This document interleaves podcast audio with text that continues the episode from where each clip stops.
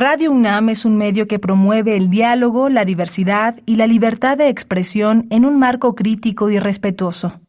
Los comentarios expresados a lo largo de su programación reflejan la opinión de quien los emite, mas no de la radiodifusora.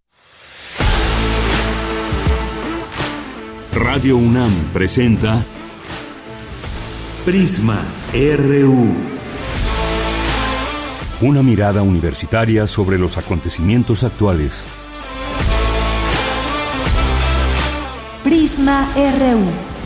Relatamos al mundo.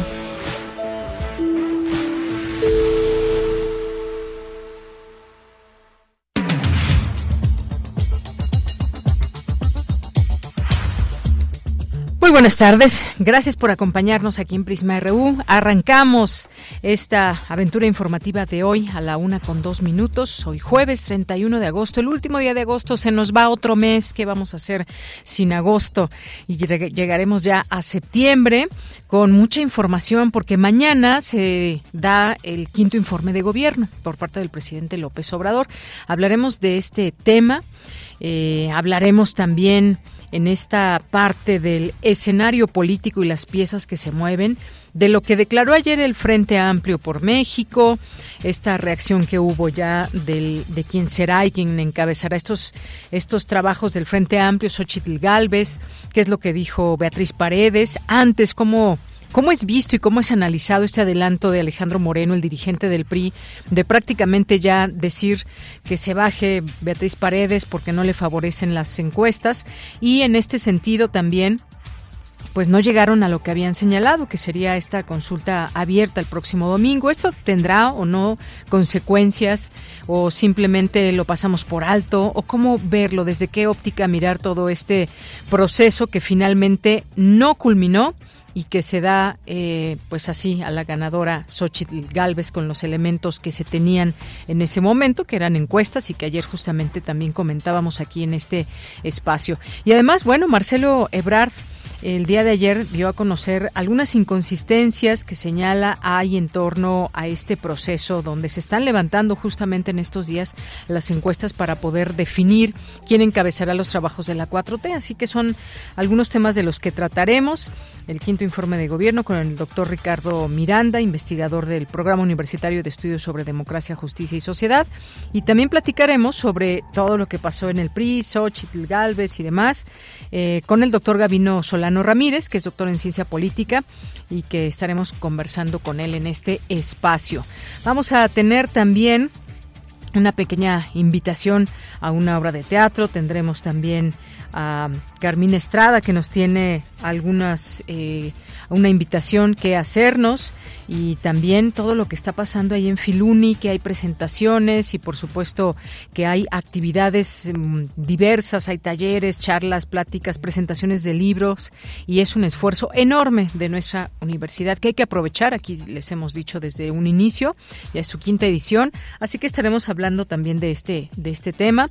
Vamos a platicar sobre eh, pues Vladimir Putin llamó a los miembros del grupo Wagner y otros contratistas militares privados a que juren lealtad al Estado ruso.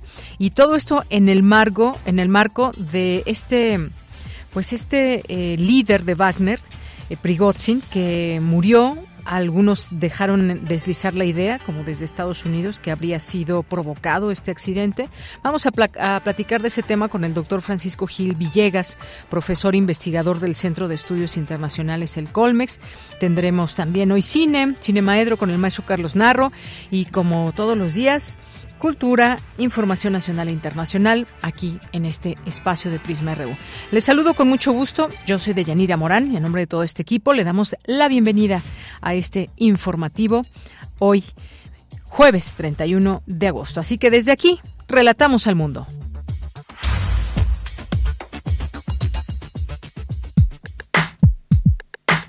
Relatamos al mundo. Relatamos al mundo.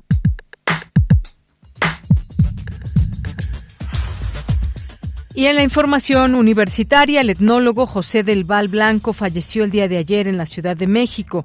La UNAM y otras instituciones lamentaron su muerte. Fue un incansable promotor de las culturas originarias. La licenciatura en Ciencias Genómicas de la UNAM ha permitido consolidar esta disciplina, aseguró el rector Enrique Graue al presidir la ceremonia por el 20 aniversario de la entidad. Por primera vez en México se podrán producir imágenes satelitales a través de la misión Ixaya, liderada por el Programa Espacial Universitario de la UNAM. La sociedad civil tendrá una importante participación. Presentan el libro El escándalo de la homofobia, crónica de una represión milenaria. Es un testimonio de la animadversión social hacia los homosexuales, la discriminación y la persecución de la cual han sido víctimas en regímenes de distinto signo ideológico. En información nacional, Alejandro Moreno, líder nacional del PRI, anunció que su partido tomó la decisión de apoyar a Xochitl Galvez en su candidatura por el Frente Amplio por México. Escuchemos al líder del PRI los 32 comités directivos estatales, los 2.450 comités directivos municipales, los 90.000 seccionales en el país, nuestros sectores y organizaciones nacionales, hemos tomado la decisión de respaldar la candidatura única en la persona de Xochitl Gálvez para encabezar el Frente Amplio por México. Por su parte, Beatriz Paredes reconoció que los resultados no le favorecen. Era natural, como culminación de mi biografía política, que intentara la candidatura presidencial para ser la primera presidenta de México. Como también es natural, como demócrata que soy, y absolutamente consistente que reconozca cuando los resultados no me favorecen. Bueno, pues ahí está. Era natural que lo tenía que hacer, eh, quizás con ese compromiso de manera personal, pero bueno, ahí sus palabras finalmente queda fuera de la contienda, no así de otras posibilidades. Esta mañana el presidente Andrés Manuel López Obrador se refirió al proceso del Frente Amplio por México. Escuchemos al presidente. Gané la apuesta, ¿eh? Este, gané la apuesta. No, no vayan a a, decir de que no, no sabía yo de lo que se trataba, ¿no? Lo tienen que reconocer. Es lamentable porque es un asunto cupular, arriba. Es el gerente Claudio.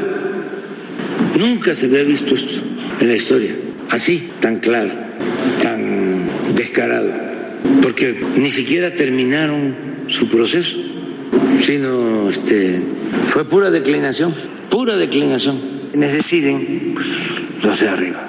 Ya. Me refiero a los del bloque conservador. Aquí no hay dedazo. Eh, yo no voy, no estoy influyendo y no tengo doble discurso. Bien, pues ¿quién decide realmente sobre las personas? ¿Quién decide sobre los partidos? Ya lo estaremos platicando el día de hoy. Además, el presidente Andrés Manuel López Obrador confirmó que se reducirán de 52 a 43 las operaciones por hora en el Aeropuerto Internacional de la Ciudad de México ante la sobresaturación de esa terminal aérea y pese al rechazo de las aerolíneas. En la información internacional, el presidente Donald Trump se declaró no culpable este jueves y renunció a ser procesado en el caso que lo acusa, junto con otros, de intentar anular ilegalmente los resultados de las elecciones de 2020 en Georgia. Los militares golpistas de Gabón nombraron como nuevo presidente al jefe de la Guardia Republicana tras deponer y colocar bajo arresto, arresto domiciliario al dirigente Ali Bongo, cuya reelección acababan de proclamar las autoridades electorales. Hoy en la UNAM, ¿qué hacer? ¿Qué escuchar? ¿Y a dónde ir?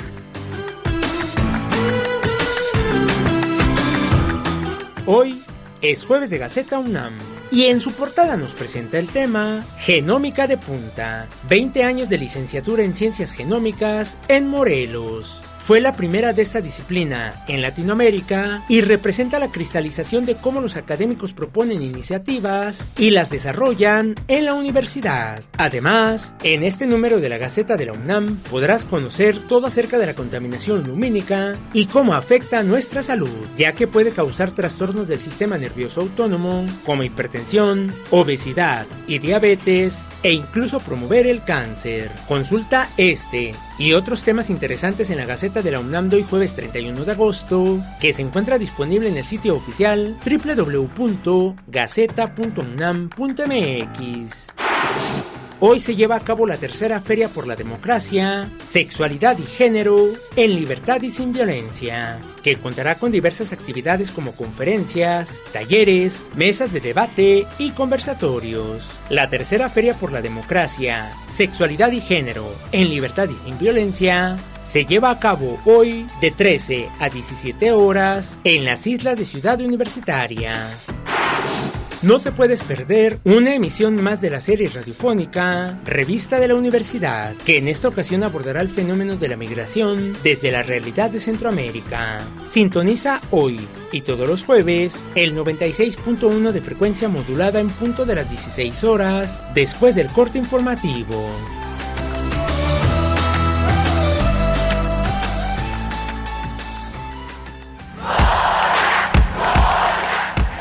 Campus RU.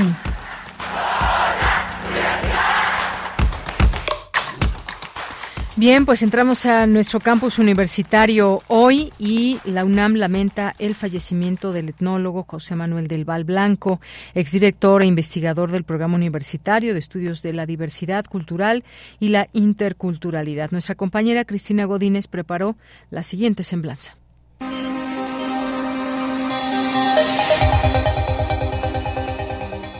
José Manuel del Val Blanco nació en la Ciudad de México el 8 de abril de 1949. Estudió en la Escuela Nacional de Antropología e Historia la carrera de Etnología. Después la maestría en Ciencias Sociales e igual en la ENA cursó el doctorado en Antropología. En la UNAM fue investigador asociado C adscrito al Centro de Investigaciones Interdisciplinarias en Ciencias y Humanidades. A lo largo de su trayectoria ocupó diversos cargos, tales como la dirección del Museo Nacional de las Culturas, presidente del Consejo Directivo del Colegio de Etnólogos y Antropólogos Sociales, director de Investigación y Promoción Cultural del Instituto Nacional Indigenista, director general de Culturas Populares y del Instituto Indigenista Interamericano de la Organización de Estados Americanos. Hay muchos retos todavía para que México pueda asumir seriamente y a profundidad su diversidad lingüística. Tendríamos que tener un sistema educativo asumiendo esta responsabilidad. Eh, no digo que sea de inmediato, pero quiero decir que haga un plan a una o dos generaciones para que este país sea multilingüe verdaderamente, ¿no? De marzo de 2004 a enero de 2014 fue director del programa universitario México Nación Multicultural. Diez años después, el miércoles 25 de marzo de 2014, Estela Morales Campos, coordinadora de humanidades de la UNAM, lo nombró director del Programa Universitario de Estudios de la Diversidad Cultural y la Interculturalidad. En muy pocos intelectuales universitarios fundamentales, todos y definitivos, no solo para la universidad, sino para México, habían reflexionado sobre la problemática indígena. Entonces de esto salió la necesidad de qué hacer, cómo afrontar por la universidad esta problemática. Entonces partimos de un principio de actuación que vale la pena ah, dar a conocer y reflexionar sobre él, porque implicaba un poco cómo íbamos a construir una referencia a los pueblos indígenas desde la universidad a partir exclusivamente del pensamiento que tuviéramos nosotros sobre los pueblos indígenas. Entonces el principio fundamental fue, más que establecer los criterios para desarrollar un programa, vamos a preguntar a los pueblos indígenas qué esperan de la universidad pública, qué esperan de la Universidad Nacional. José del Val es autor de más de 60 publicaciones, entre ellas Carlos Montemayor, Las lenguas de América, Una década adversa, Una nueva política social para los pueblos indígenas, así como Desigualdad social y pueblos indígenas. Fue docente e impartió diversos cursos, seminarios y cátedras en universidades nacionales y del extranjero. Descanse en paz José Manuel del Val Blanco. Para Radio UNAM, Cristina Godínez. Y bueno, un saludo por supuesto también a sus familiares, estas condolencias y a sus compañeras y compañeros del Programa Universitario de Estudios de la Diversidad Cultural y la Interculturalidad de la UNAM, porque justamente pues ayer informaban de este suceso con profundo dolor, este sensible fallecimiento de quien fuera su fundador de este programa y que es el etnólogo José Manuel del Val Blanco y se une a la pena que embarga a sus familiares y amigos. Así que también un, un, abrazo allá a todos quienes trabajan en el programa universitario de estudios de la diversidad cultural y la interculturalidad. Y en más información nos vamos ahora con mi compañera Virginia Sánchez. Preside el rector Enrique Graue la ceremonia por el vigésimo aniversario de la licenciatura en Ciencias Genómicas. ¿Qué tal, Vicky? Gusto en saludarte. Buenas tardes. Igualmente, Bella, muy buenas tardes a ti y al auditorio de Prisma RU. No fue fácil en 2002 la creación de una licenciatura que rompía con los atavismos de la universidad, que dependiese de un instituto de centros de investigación y que estuviera fuera del área metropolitana. Por ello es de reconocer a la licenciatura de Ciencias Genómicas que se ha convertido en la primera de esta disciplina en la UNAM y en Latinoamérica y que cuenta con estudiantes de altísimo nivel académico. Así lo señaló el rector Enrique Grauer, presidente la ceremonia por los 20 años de esta licenciatura que se imparte en el Centro de Ciencias Genómicas Campus Morelos. Escuchemos al rector.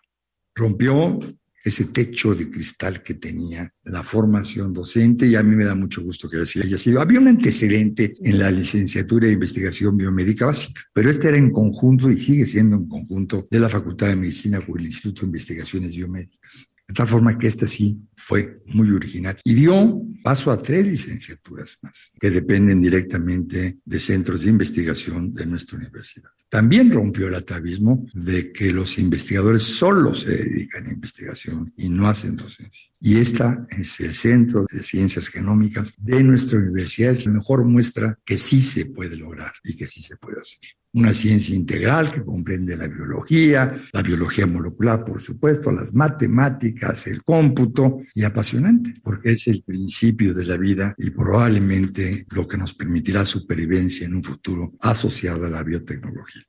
Por su parte, el coordinador de la investigación científica William Lee Alardín destacó la importancia de vincular la labor docente con la investigación y un ejemplo de esto dijo ha sido la licenciatura en ciencias genómicas. Escuchemos la labor docente, la investigación son los mismos aspectos de una actividad académica que sí tiene que nutrir una de la otra. Son varias caras de la misma moneda, no sé cuántos lados tiene la moneda, pero al menos dos. Y es a través de la docencia que uno realmente entiende lo que está investigando. Si no le explicas a alguien te puede entender, no estás entendiendo lo que estás haciendo. Y este aspecto conjunto de la docencia y la investigación creo que lo debemos de reflexionar más en la participación que tenemos el personal de investigación hacia la docencia y en el involucramiento de estudiantes hacia la investigación. Y la LSG es un ejemplo magnífico de esto, que se ha consolidado muy bien y hay que cuidar siempre lo que funciona, no sigue funcionando bien nada más por en piloto automático.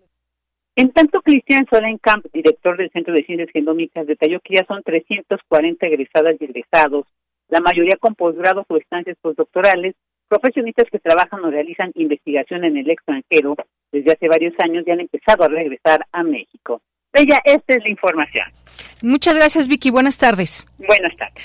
Vamos ahora con Dulce García. Por primera vez en México se podrán producir imágenes satelitales a través de la misión Ixaya, liderada por el Programa Espacial Universitario de la UNAM. ¿Qué tal, Dulce? Buenas tardes. Así es, Deyanira. Muy buenas tardes. Aquí en el auditorio de Yanira, la UNAM llevó a cabo la presentación de la campaña de recaudación de la misión satelital Ixaya del Programa Espacial Universitario se trata de Yanira de un proyecto para producir imágenes satelitales que podrían ser utilizadas en la planeación de políticas públicas en ámbitos como el de la protección civil, ambiental y urbano. Esto es en sí un sistema de alerta temprana contra incendios. Esta misión de Yanira la cabeza, como bien comentabas tú, el Programa Espacial Universitario en colaboración con la Facultad de Ingeniería, pero a su vez también participan los institutos de Geofísica, Geografía y Astronomía de la UNAM se busca poner en órbita un nanosatélite tipo CubeSat de tres unidades de desarrollo propio, el cual por primera vez producirá estas imágenes. Así lo dio a conocer doña Nira José Francisco Valdés Galicia, coordinador del Programa Espacial Universitario, quien dijo que por lo pronto los beneficios impactarían en la zona metropolitana del Valle de México, pero que también llegarán a tener cobertura nacional. El doctor Valdés Galicia destacó que este proyecto también fomentará los estudios aeroespaciales en la universidad. Y bueno, de Yanira, el académico explicó que Ixayan, que significa abre los ojos en náhuatl, pretende obtener imágenes en las bandas rojo, verde y azul, a través de las cuales se detectarían puntos calientes generados por incendios y algunos accidentes en infraestructura o bien por fenómenos naturales. Esto es importante, Yanira, porque de acuerdo con cifras que compartió el doctor Valdés Galicia del reporte semanal nacional de incendios del Gobierno de México, en el transcurso de 2023 se han registrado 6.675 incendios forestales en 32 entidades federativas. En esta presentación también estuvo eh, ahí el doctor Alejandro Fará, secretario de Educación y Divulgación del Programa Espacial Universitario. Él anunció la realización de la edición 2024 del CANSAT, Satélites Enlazados, y en esta ocasión tendrá convocatoria mundial. Y también destacó que el hacer esta convocatoria y, bueno, también lanzar esta pues, pues, esta campaña forma parte de apoyar a los estudiantes que quieran dedicarse a estas disciplinas aeroespaciales. Y bueno, pues nada más comentarle también al auditorio que el desarrollo de este proyecto está planeado a 36 meses con un costo de 13 millones de pesos, por lo que se requiere la ayuda de todos los sectores y bueno, pues las personas de la sociedad civil pueden participar. Si están interesadas, esto puede ser a través de algún producto del catálogo alusivo a la misión mediante la dirección www.tiendaenlinea.unam.mx. Es la información. Gracias, Dulce. Buenas tardes. Gracias a ti, muy buenas tardes. Vamos ahora con Cindy Pérez Ramírez. Presentan el libro El escándalo de la homofobia, crónica de una represión milenaria. ¿Qué tal, Cindy? Buenas tardes. ¿Qué tal, Deyanira? Es un gusto saludarte. Muy buenas tardes. El escándalo de la homofobia es un testimonio de la animadversión social hacia los homosexuales, la discriminación y la persecución de la cual han sido víctimas en regímenes de distinto signo ideológico. Los métodos utilizados para cambiar su orientación sexual, sus luchas y los avances en el reconocimiento de sus derechos. Escuchemos a Don Contreras Bustamante, director de la Facultad de Derecho, durante la presentación realizada en esa entidad académica. Uno revisa este libro y, hace Luis de la Barrera de manera magistral, pues una crónica de lo que ha sido la homofobia y cómo ha sido motivo de discriminación, de represión, eh, incluso todavía hay países en donde se le puede llegar a considerar delito, y que hoy lleguemos a este momento en donde me gusta decirles a mis alumnos, que entiendan que somos la generación que más derechos ha tenido en la historia de la humanidad. Tenemos es precisamente desde esta facultad generar condiciones de igualdad y de combate a cualquier tipo de discriminación. Por su parte, el autor del texto, Luis de la Barrera Solórzano, investigador del Instituto de Investigaciones Jurídicas, así como el primero en presidir el programa penitenciario de la Comisión Nacional de Derechos Humanos, señaló que su libro surgió del asombro. ¿Por qué ese odio a los homosexuales, que todavía son perseguidos penalmente en 69 países y que en 10 países se les castiga con la pena máxima, con la pena de muerte? Este es un libro que en el que traté de responderme esa pregunta. ¿Cómo han vivido los homosexuales eh, antes de salir del closet o los que nunca han salido del closet su homosexualidad y ahí, ahí me refiero a autores de la, de la gran literatura universal.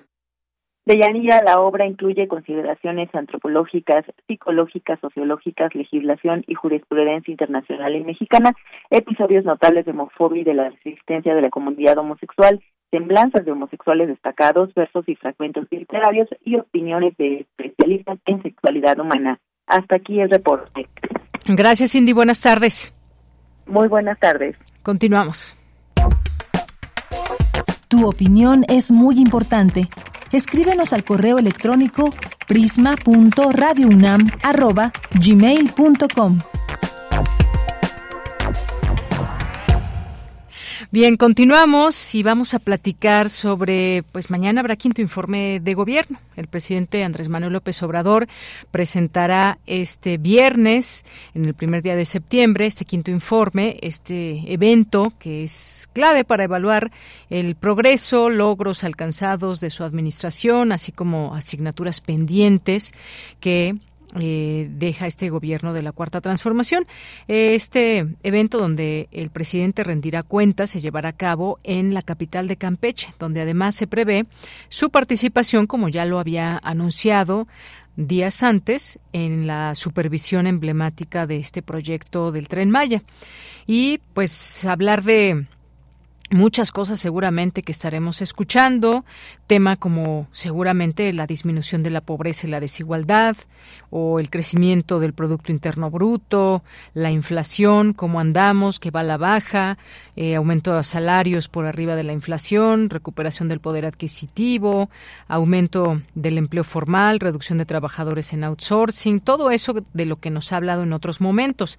Pero hay asignaturas pendientes también del gobierno de la Cuarta Transformación, que tiene que ver quizás una de las demandas más fuertes, que tiene que ver con la seguridad que eh, pues son retos que siguen ahí pendientes, eh, temas en los que se ha avanzado no al ritmo quizás que se quisiera.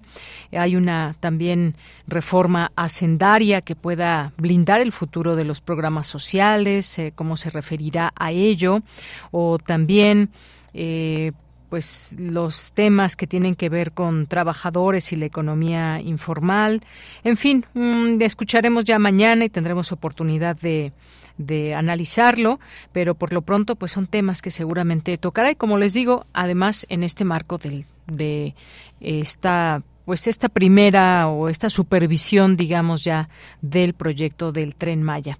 Bien, pues vamos a platicar del tema. Ya está en la línea telefónica el maestro Ricardo Miranda, quien es abogado, es doctorante, investigador del Programa Universitario de Estudios sobre Democracia, Justicia y Sociedad.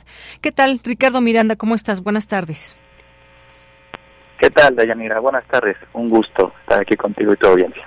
Gracias, eh, maestro Ricardo. Pues platícanos sobre estas, digamos, este quinto informe. ¿Cómo llega el presidente a su quinto informe de gobierno?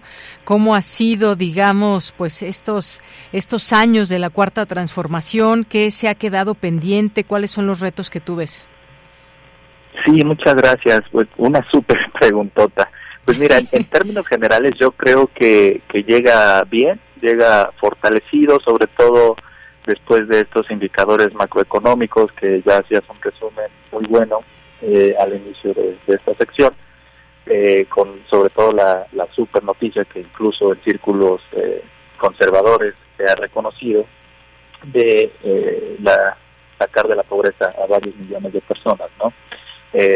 mientras que su legitimidad también se ha mantenido bastante estable, además ya está por nombrarse eh, al, candidato o al, coordinador, como le llaman ellos, de, los de los comités de defensa de la cuarta transformación, etcétera. Entonces me parece que llega fuerte, llega con una alta legitimidad y pues ya veremos, ¿no? Exactamente en qué se centra el día de mañana en, algún en, el discurso que que dé.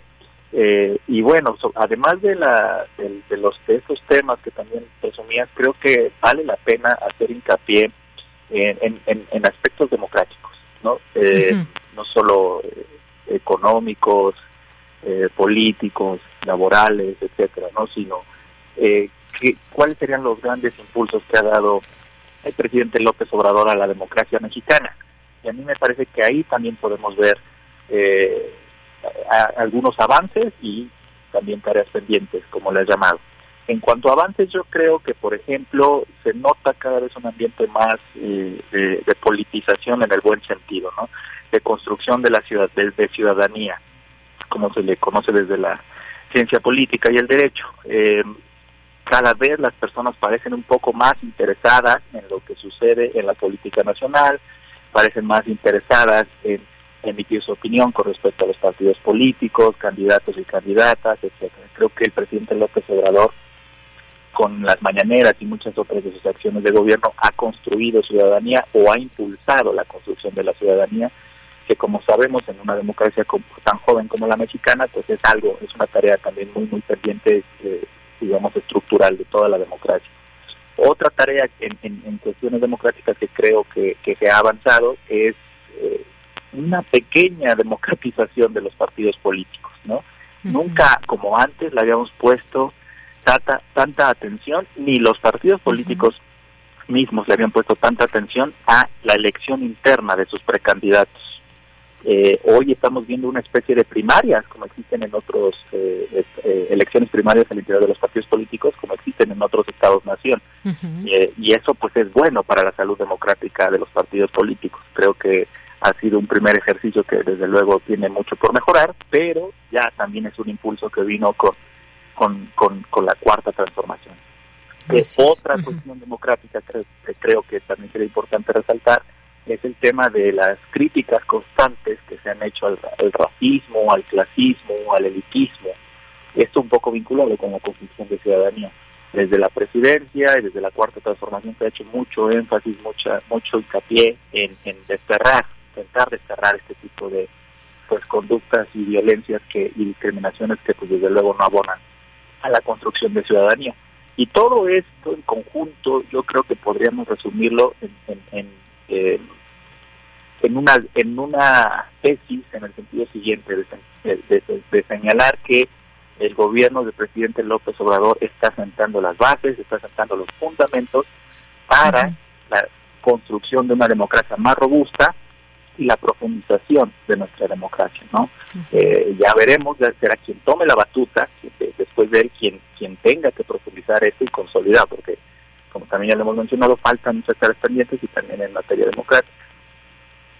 Bien, pues estas son algunas de las cosas que podemos decir. Esto de las elecciones internas es, es importante eh, mencionarlo porque sí, efectivamente hemos tenido muchas discusiones sobre este tema en particular de la democracia, todo lo que ha sucedido también, estos encontronazos, por decirlo de alguna manera, con el INE también, quien es este instituto que organiza y que define pues estas elecciones en su, en su organización completa, digamos eh, todos los ciudadanos y ciudadanas que participan en su momento cuando hay elecciones, sobre todo tan grandes como las elecciones presidenciales.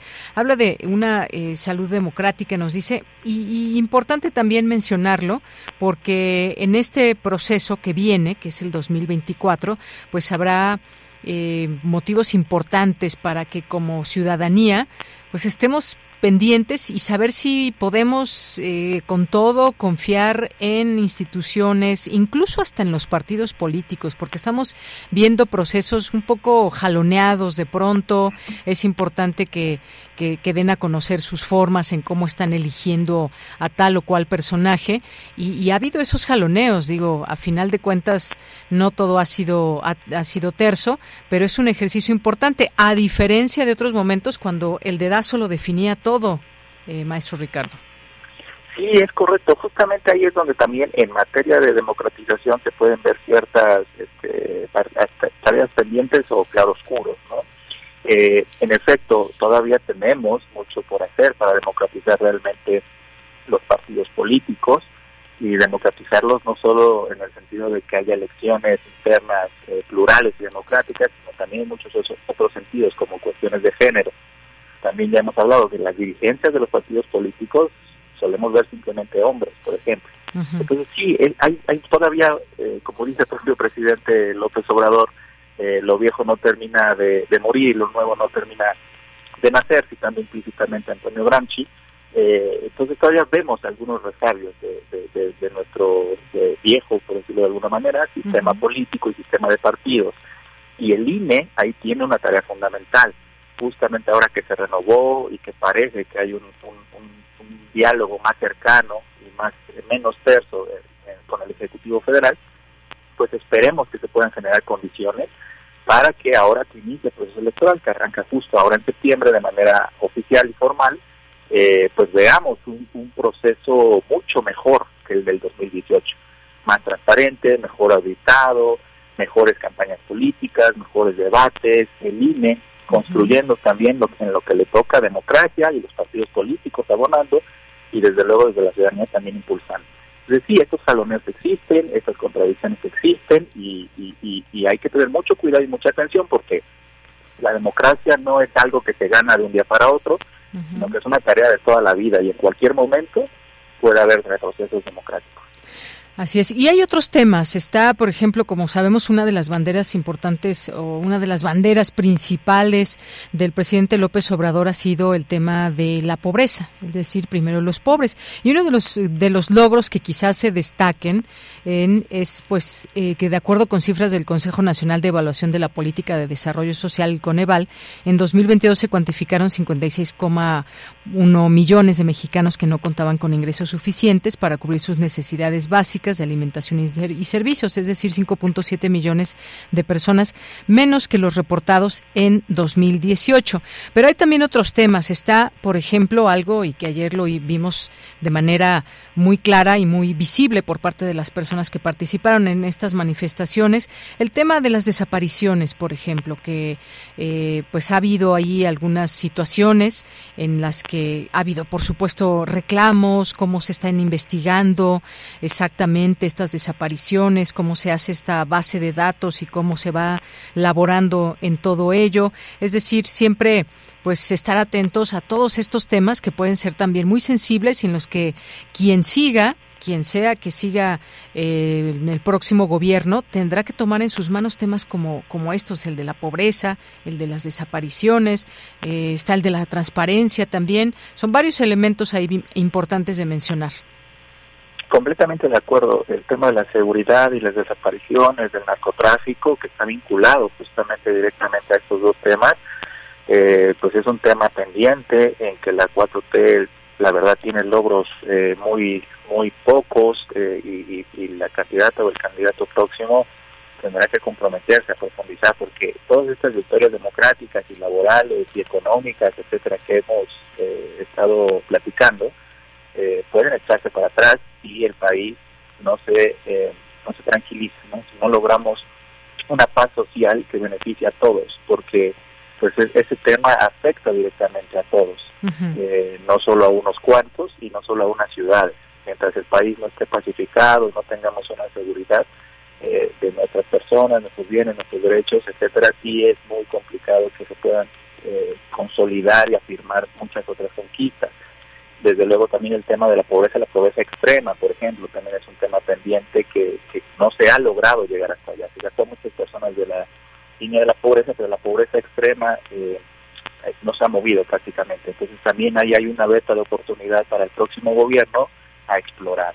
También creo que otro tema es eh, que, ya el presidente mismo lo dejó como pendiente y es el famoso plan C, es la democratización del Poder Judicial el recorte de privilegios del Poder Judicial y varias otras instituciones que todavía eh, en el gobierno siguen teniendo privilegios que ya no deberían de tener de acuerdo a los nuevos tiempos.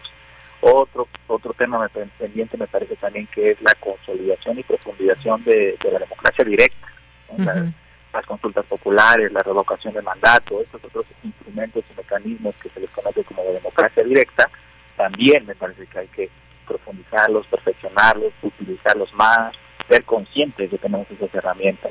La reforma hacendaria, que creo que también mencionabas al inicio de, este bloque, es importantísimo. En una reforma fiscal progresiva también va a ser muy difícil eh, darle viabilidad económica a los derechos sociales, a los programas sociales que tenemos, eh, que se han conservado en la Constitución.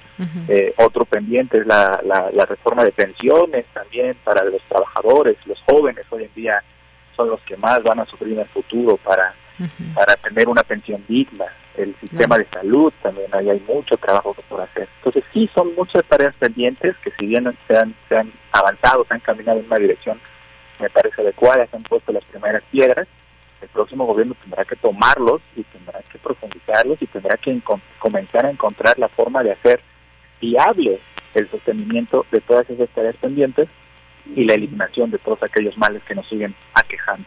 Muy bien. Bueno, pues agradezco mucho este comentario que nos hace. Ya mañana, por supuesto, tendremos oportunidad de verlo, de escucharlo y de analizar las palabras que se den. Este eh, mensaje por el informe de gobierno, que será a las 10 de la eh, a las 10 horas y en la tarde se entregará el documento en el Congreso de la Unión. Se puede ver a través de los canales, redes sociales de Presidencia de México, en YouTube, Facebook y X, antes Twitter, que son las que regularmente se utilizan para difundir eh, la información gubernamental. Y esto que toca hacer a la secretaria de Gobernación, Luisa María Alcalde, entregar este informe, como lo mandata el artículo 69 de la Constitución, que pues en la apertura de sesiones ordinarias del primer periodo de cada año de ejercicio del Congreso, el presidente de la República presentará un informe por escrito en el que manifieste el estado general que guarda la administración pública del país. Así que ya lo seguiremos. Por lo pronto, gracias, maestro Ricardo Miranda.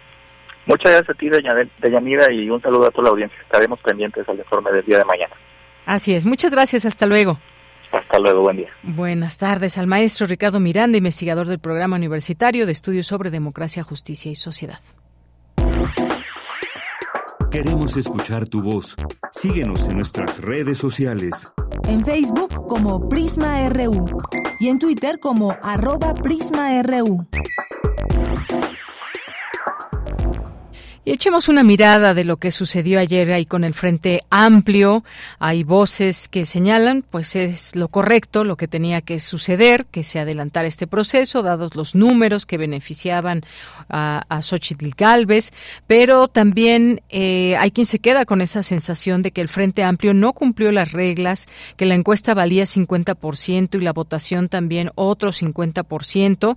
Hay también estas distintas ópticas desde donde analizar lo que ha pasado en el bloque opositor a través de este Frente Amplio eh, por México. Vamos a conversar con el doctor Gavino Solano Ramírez, él es doctor en Ciencia Política por el Instituto Internacional de Estudios Políticos Avanzados, Ignacio Manuel Antamirano, de la Universidad Autónoma de Guerrero, adscrito al mismo instituto como profesor investigador en el puerto de Acapulco Guerrero. ¿Qué tal, doctor Gavino? Muy buenas tardes.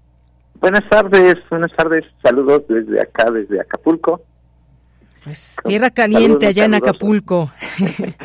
no, muy bonito, ya saben, siempre eh, aquí recibiéndoles con las bellezas naturales que tenemos acá en Guerrero.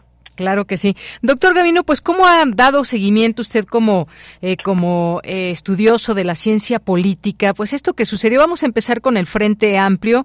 Eh, ¿Cómo ve lo que ha sucedido en las últimas horas sobre todo? Que ya finalmente no llegaron hasta el domingo para esta votación que se iba a hacer y que se supone valía 50% así como la encuesta y que se haya dado este adelanto, pues en principio con la declaración de Alejandro Moreno del PRI de que no le favorecían las encuestas a Beatriz Paredes, luego las declaraciones de ella misma y finalmente pues se da a conocer ya de manera formal que quien encabezará esos trabajos será Xochitl Galvez. Claro.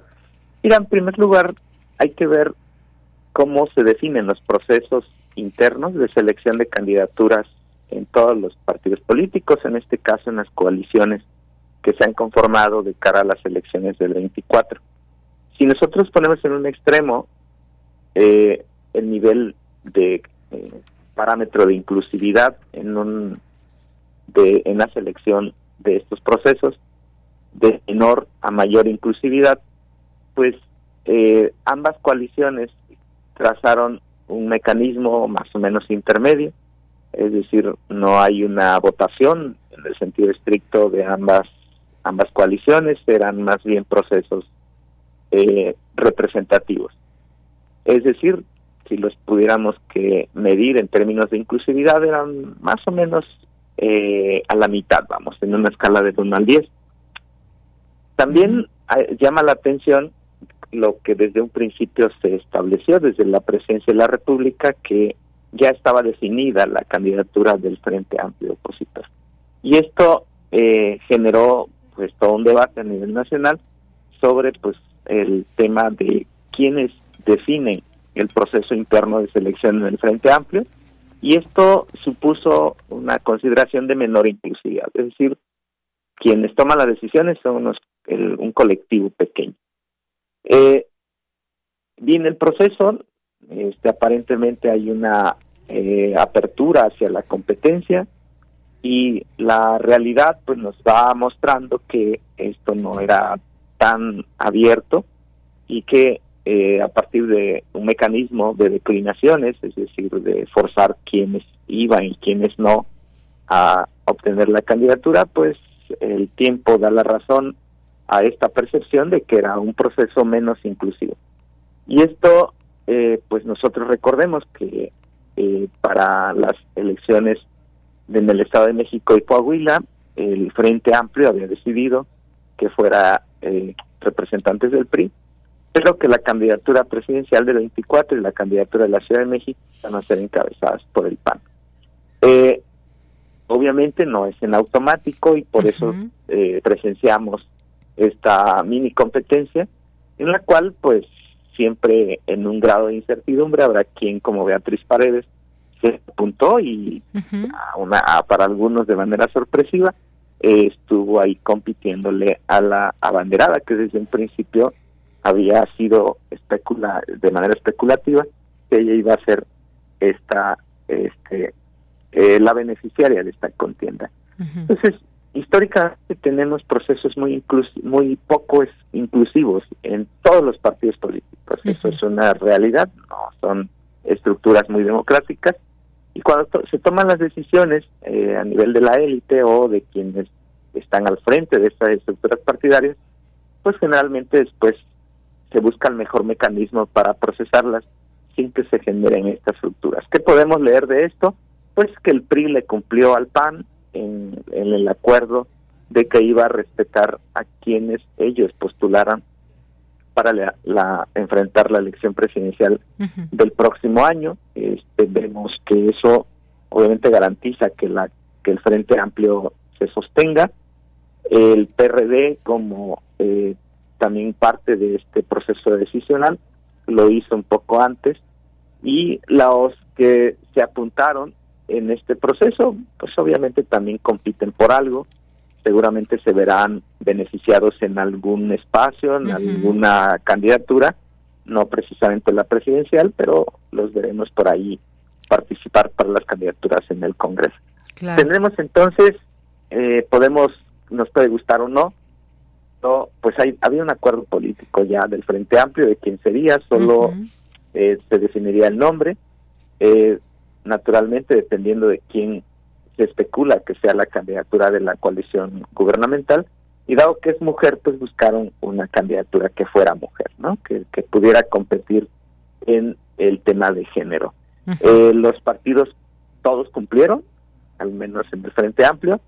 Eh, repito nos puede gustar o no simplemente es un proceso de selección de candidatura poco inclusivo o menos inclusivo quienes tomaron las decisiones, ahí ya los la militancia de cada partido podrá estar de acuerdo o no, pero pues estamos presenciando lo que es una normalidad, si tú quieres verlo así, en todos los procesos de selección de candidatos.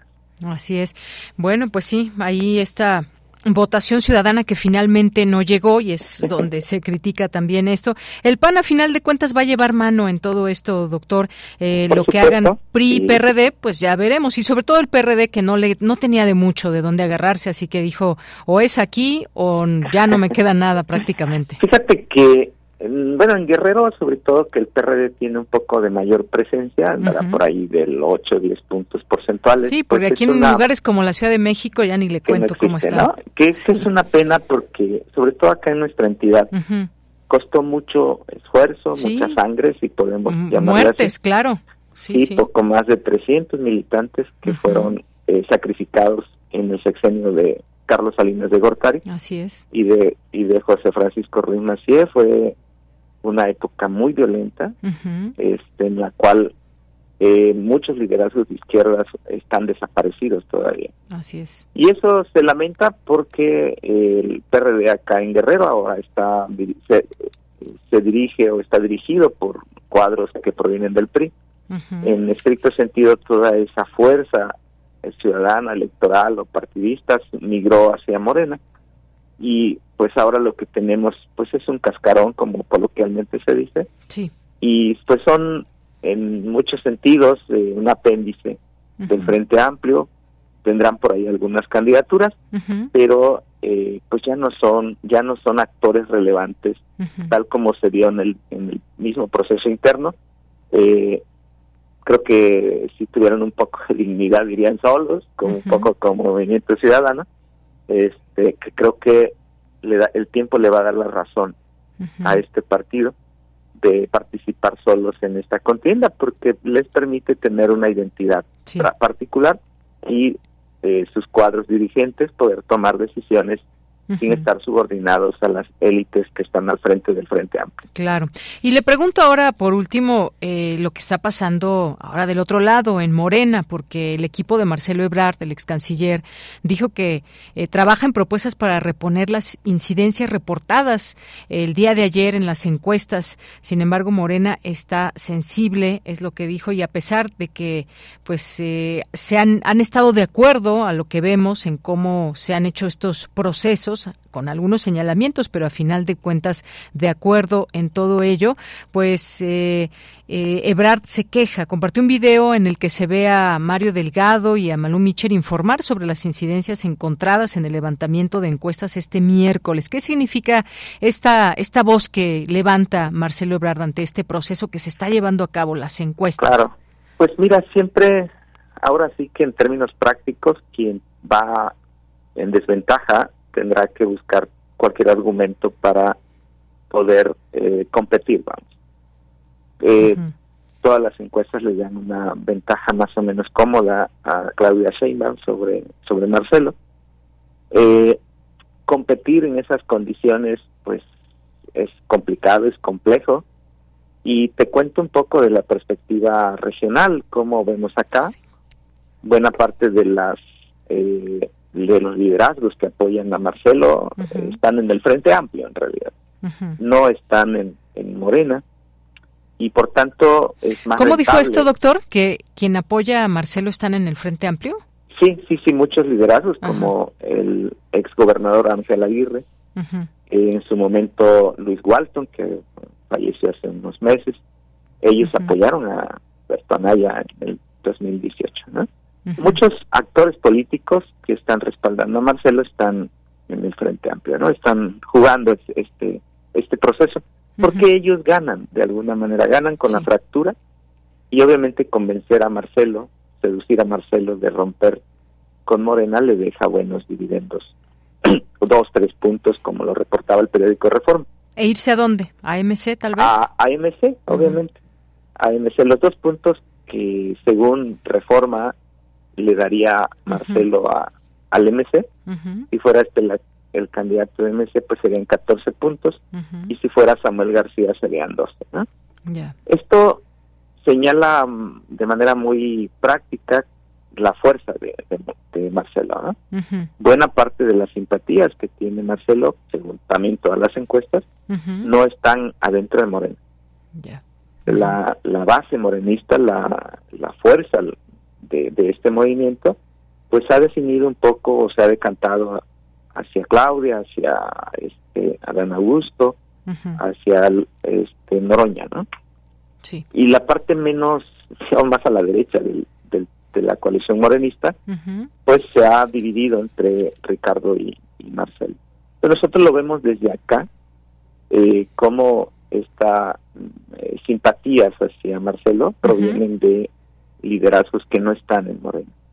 Y eso también implica eh, impulsar alguna algún conflicto interno para poder eh, facilitar su salida. Creo que Marcelo no gana nada con este en esta cuestión de romper con la coalición morenista, al contrario que significaría un poco la repetir la historia de Manuel Camacho, su, su maestro. Eh, creo que gana más este, como lo ha aportado ahora siendo canciller al proyecto político del, presidente. Es un gran personaje con una gran formación política, así se le, se le aprecia y se le respeta, pero hoy pues las de acuerdo a todas las mediciones y al mismo ánimo que hay en el movimiento, que se aprecia al menos acá en el movimiento morenista, no le dan eh, mayores posibilidades. Entonces esperemos que lo resuelvan internamente, como un poco haciendo la referencia al proceso interno del Frente Amplio. Los procesos internos, en el caso de Morena, tampoco son tan inclusivos, vamos. Yo comentaba del 1 al 10, pues vamos a ponerle un 5, está en la mitad. Eh, lo abrieron un poco más que el Frente Amplio, porque pues la encuesta va a ser una medición bastante confiable, pues, más o menos como están las cosas. Eh, las empresas y todas las mediciones que se han hecho, sí. Eh, incluso la última que publicó Reforma, pues dan una tendencia bastante clara de quién es quién se va a quedar con la candidatura en esta coalición, pues es Claudia Sheinbaum, ¿no? Ese es, Bueno. al menos eso está, ahora sí como se dice en el argot político, está cantado, pues. Bien, pues Entonces, ya veremos, se tendrá que confirmar todo esto, doctor. Sí, mira, según eh, muchos estudios que se han hecho eh, en la ciencia política, los cambios en las preferencias entre al inicio de un proceso y al final no rebasan el 5%. ujú.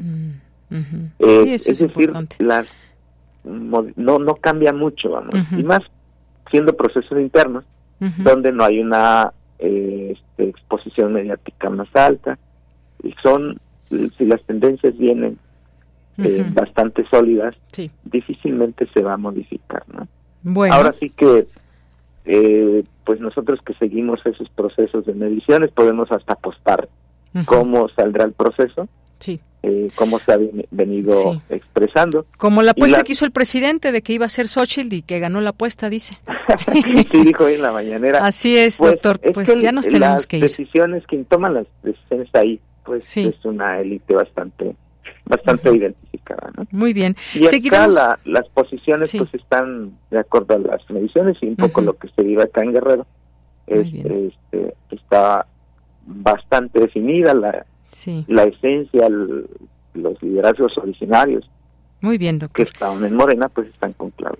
Muy bien, pues seguiremos platicando en otro momento, se nos acaba el tiempo. Le quiero agradecer muchísimo su comentario en esta ocasión aquí no, en Prisma RU. pues es un placer y pues estamos aquí a la orden siempre. Gracias. Gracias, doctor. Hasta luego. Hasta luego. Buenas tardes, el doctor Gavino Solano Ramírez y continuamos. Tu opinión es muy importante. Escríbenos al correo electrónico prisma.radiounam@gmail.com. Bueno, y no voy a dejar más que hable Miguel Ángel Mesino, director y productor de la puesta en escena Gebertrufo, Gebertufo, eh, y que bueno, está próxima a empezar. Cuéntenos todo, Miguel Ángel Mesino. Buenas tardes, bienvenido. Buenas tardes, muchas gracias por esta invitación para también yo hacer la invitación a que vengan a disfrutar de este clásico que es el Gebertufo, el Tartufo de Molière, una obra que no se pueden perder, muy divertida, que la en los años 20 y que es una pícara tanta musical, o sea que van a ver teatro, números musicales, el estilo de entretener de aquellos años de ese México que ya se fue y contaremos la tradicional historia de el hombre, eh, del falso devoto que engaña a la familia Pernell para apoderarse de toda la fortuna. Muy bien. Bueno, ¿y cuándo y dónde se va a presentar Gebertufo? Estamos en el mero centro de Coyoacán, en el foro Ricardo Villarreal, en Recrea Teatro, que es en la calle de Higuera, número 31, en el mero centro de Coyoacán, todos los sábados a las 8.30, a partir de este 9 de septiembre, y pues pueden hacer totalmente un fin de semana completo. Van, pasean en la plaza, se divierten, se entretienen con toda la variedad gastronómica y cultural que ofrece este, este, este maravilloso lugar de la Ciudad de México y cierran con broche de oro a las 8.30 de la noche con Gebertufo, a, a risa loca. A risa loca, bueno, pues ya nos adelanta aquí, adelantas Miguel Ángel Mesino lo que nos espera con esta obra y pues mucho éxito, mucho éxito en, en esta puesta en escena para que pues mucha gente vaya, disfrute, además un, un clásico, como bien decías, del Tartufo de Molière que ha tenido muchas puestas en escena y que esta pues lo hace con su forma también única de hacerlo y pues muchas gracias. Sí. O mucha mierda, como se dice en el teatro. Como se dice en el teatro, esto es teatro en el teatro, así es la puesta. Van a ver teatro dentro del teatro y se la van a pasar muy divertido, van a van a recordar mucho y pues lo más importante es que se van a entretener, se van a entretener y qué mejor que con un clásico. Claro que sí, pues dejamos la información también en nuestras redes sociales. Gracias por esa invitación. Sí, síganos en las redes sociales, a- arroba grita escena y mexicanos al grito de escena. Perfecto. Muchas gracias, Miguel Ángel Mesino. Hasta luego, gracias a todos. Hasta luego, muy buenas tardes. Ahí el director y productor de esta puesta en escena de Hebertufo. Ya son las dos de la tarde, vamos a un corte y regresamos a la segunda hora de Prisma RU. Prisma RU. Relatamos al mundo.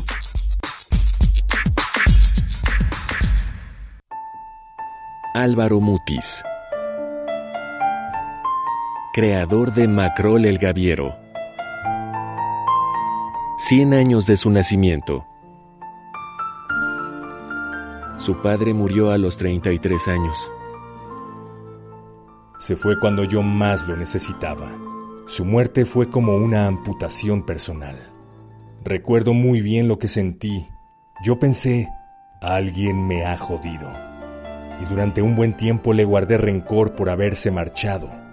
Por primera vez pensé en la muerte y comprendí que algún día me llegaría la hora.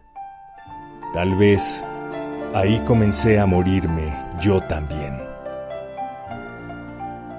Álvaro Mutis, 96.1 FM, Radio UNAM, Experiencia Sonora.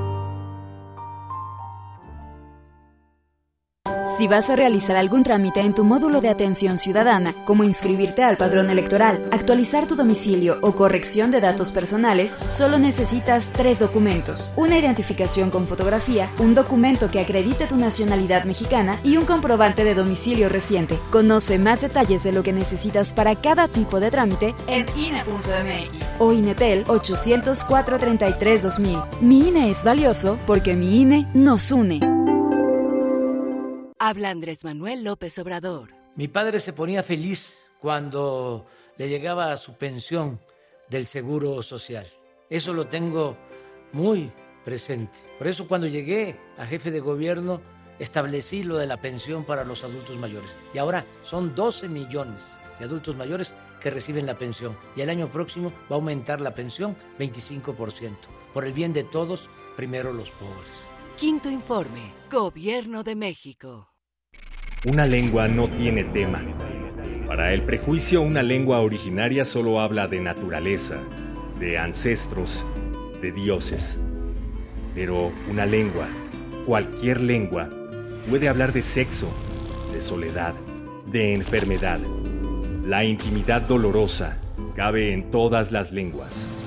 Elvis Guerra es un poeta y traductor mushe zapoteco, artesano de la lengua y representante artístico del llamado tercer género, una identidad que, a pesar de ser tradición, aún requiere del activismo para defender sus derechos. Ramón responde que sí cuando le preguntan si ha probado una mushe, porque no es lo mismo probar a que te prueben. Algunos suelen llamarse David, Isidro o John pero para las mushes siempre será mejor un ramo. Una de las voces de Poesía en Voz Alta. Festival Poesía en Voz Alta 2023. Del 8 al 10 de septiembre. Consulta sedes y programación en casadelago.unam.mx. Constelaciones. Voz, cuerpo. Y palabra. Cultura UNAM. Porque tu opinión es importante, escríbenos al correo electrónico prisma.radiounam@gmail.com.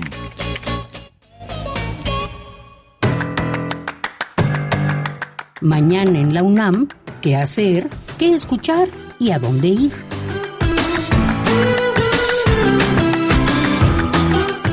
Mañana no te puedes perder La Ciencia que Somos, bajo la conducción de Ángel Figueroa. El programa se transmitirá desde la Quinta Feria Internacional del Libro de las Universitarias y los Universitarios. Se contará con entrevistas con los conferencistas y autores presentes en la feria. Sintoniza mañana en punto de las 10 horas la frecuencia universitaria de Radio UNAM, 96.1 de FM. La Escuela Nacional de Lenguas, Lingüística y Traducción de la UNAM organiza el taller de conversación La Hora del Té, rincón para conversar en chino y compartir la infusión, a cargo de los académicos Wang Duo y Ricardo Cornejo.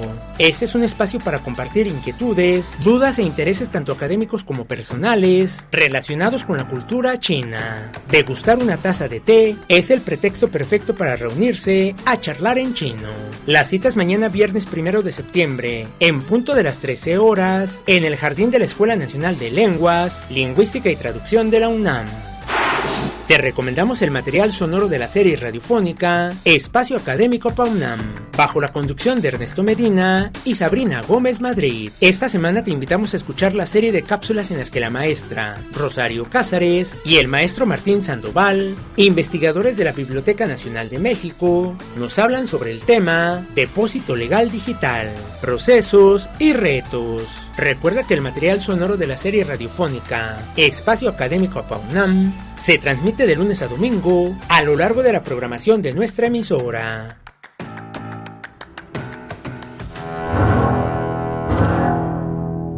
Hola, ¿qué tal? Mi nombre es Alejandro Mota, contrabajista en el ensamble Cepro Music. Me gustaría invitarlos a este segundo concierto de Gerard Grisey este 2 de septiembre a las 19 horas en la sala Manuel M. Ponce del Palacio de Bellas Artes. Ojalá y nos puedan acompañar, seguiremos celebrando a este gran compositor de música espectralista y tocaremos obras como Periods y Parcial. Esperemos contar con su presencia. Muchas gracias.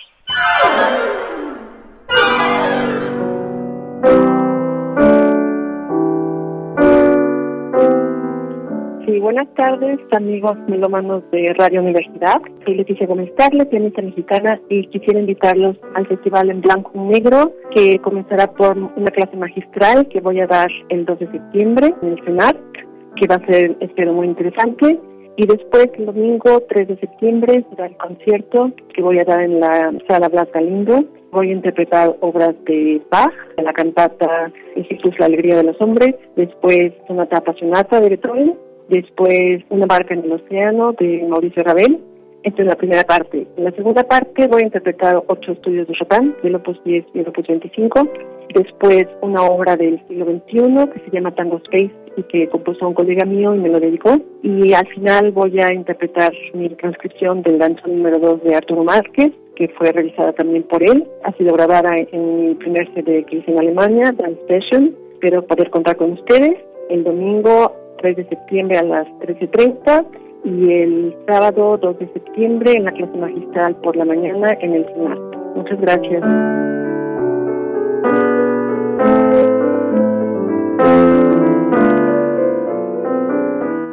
Estamos de regreso, son las 2 de la tarde con 8 minutos aquí en Prisma RU. Gracias por su atención, por su compañía. Estamos transmitiendo en vivo en el 96.1 de FM. Estamos también a través de nuestra página de internet www.radio.unam.mx. Estamos también a través de las plataformas de radio que ustedes normalmente escuchan. Ahí busquen Radio UNAM y también por ahí nos pueden escuchar. Bueno, tenemos unos regalitos. Dos, tenemos tres boletos en total de Pumas contra León, el fútbol femenil que se llevará a cabo el sábado 2 de septiembre al mediodía. Tenemos un pase doble y uno sencillo. Si les interesa para tener dos ganadores o ganadoras que se vayan al fútbol femenil Pumas contra León y tienen que recogerlo aquí, pues a partir de hoy de las hasta las 2.30, si alguien está interesado y está por aquí, o bien mañana, mañana tienen desde las 10 de la mañana y hasta las dos y media de la tarde para recoger estos eh, pases. Recuerden, Pumas contra León, tenemos un pase doble y un pase sencillo. Así que, pues ojalá que se lleven eh, alguien de nuestros radioescuchas estos boletos y disfruten de esta justa deportiva. Así que, pues muchas gracias aquí a quienes nos están escuchando y que participen por alguno de estos boletos. Bueno, y nos vamos, nos vamos ahora a mandar saludos aquí en X y en Facebook que nos están escribiendo, lo cual agradecemos siempre mucho.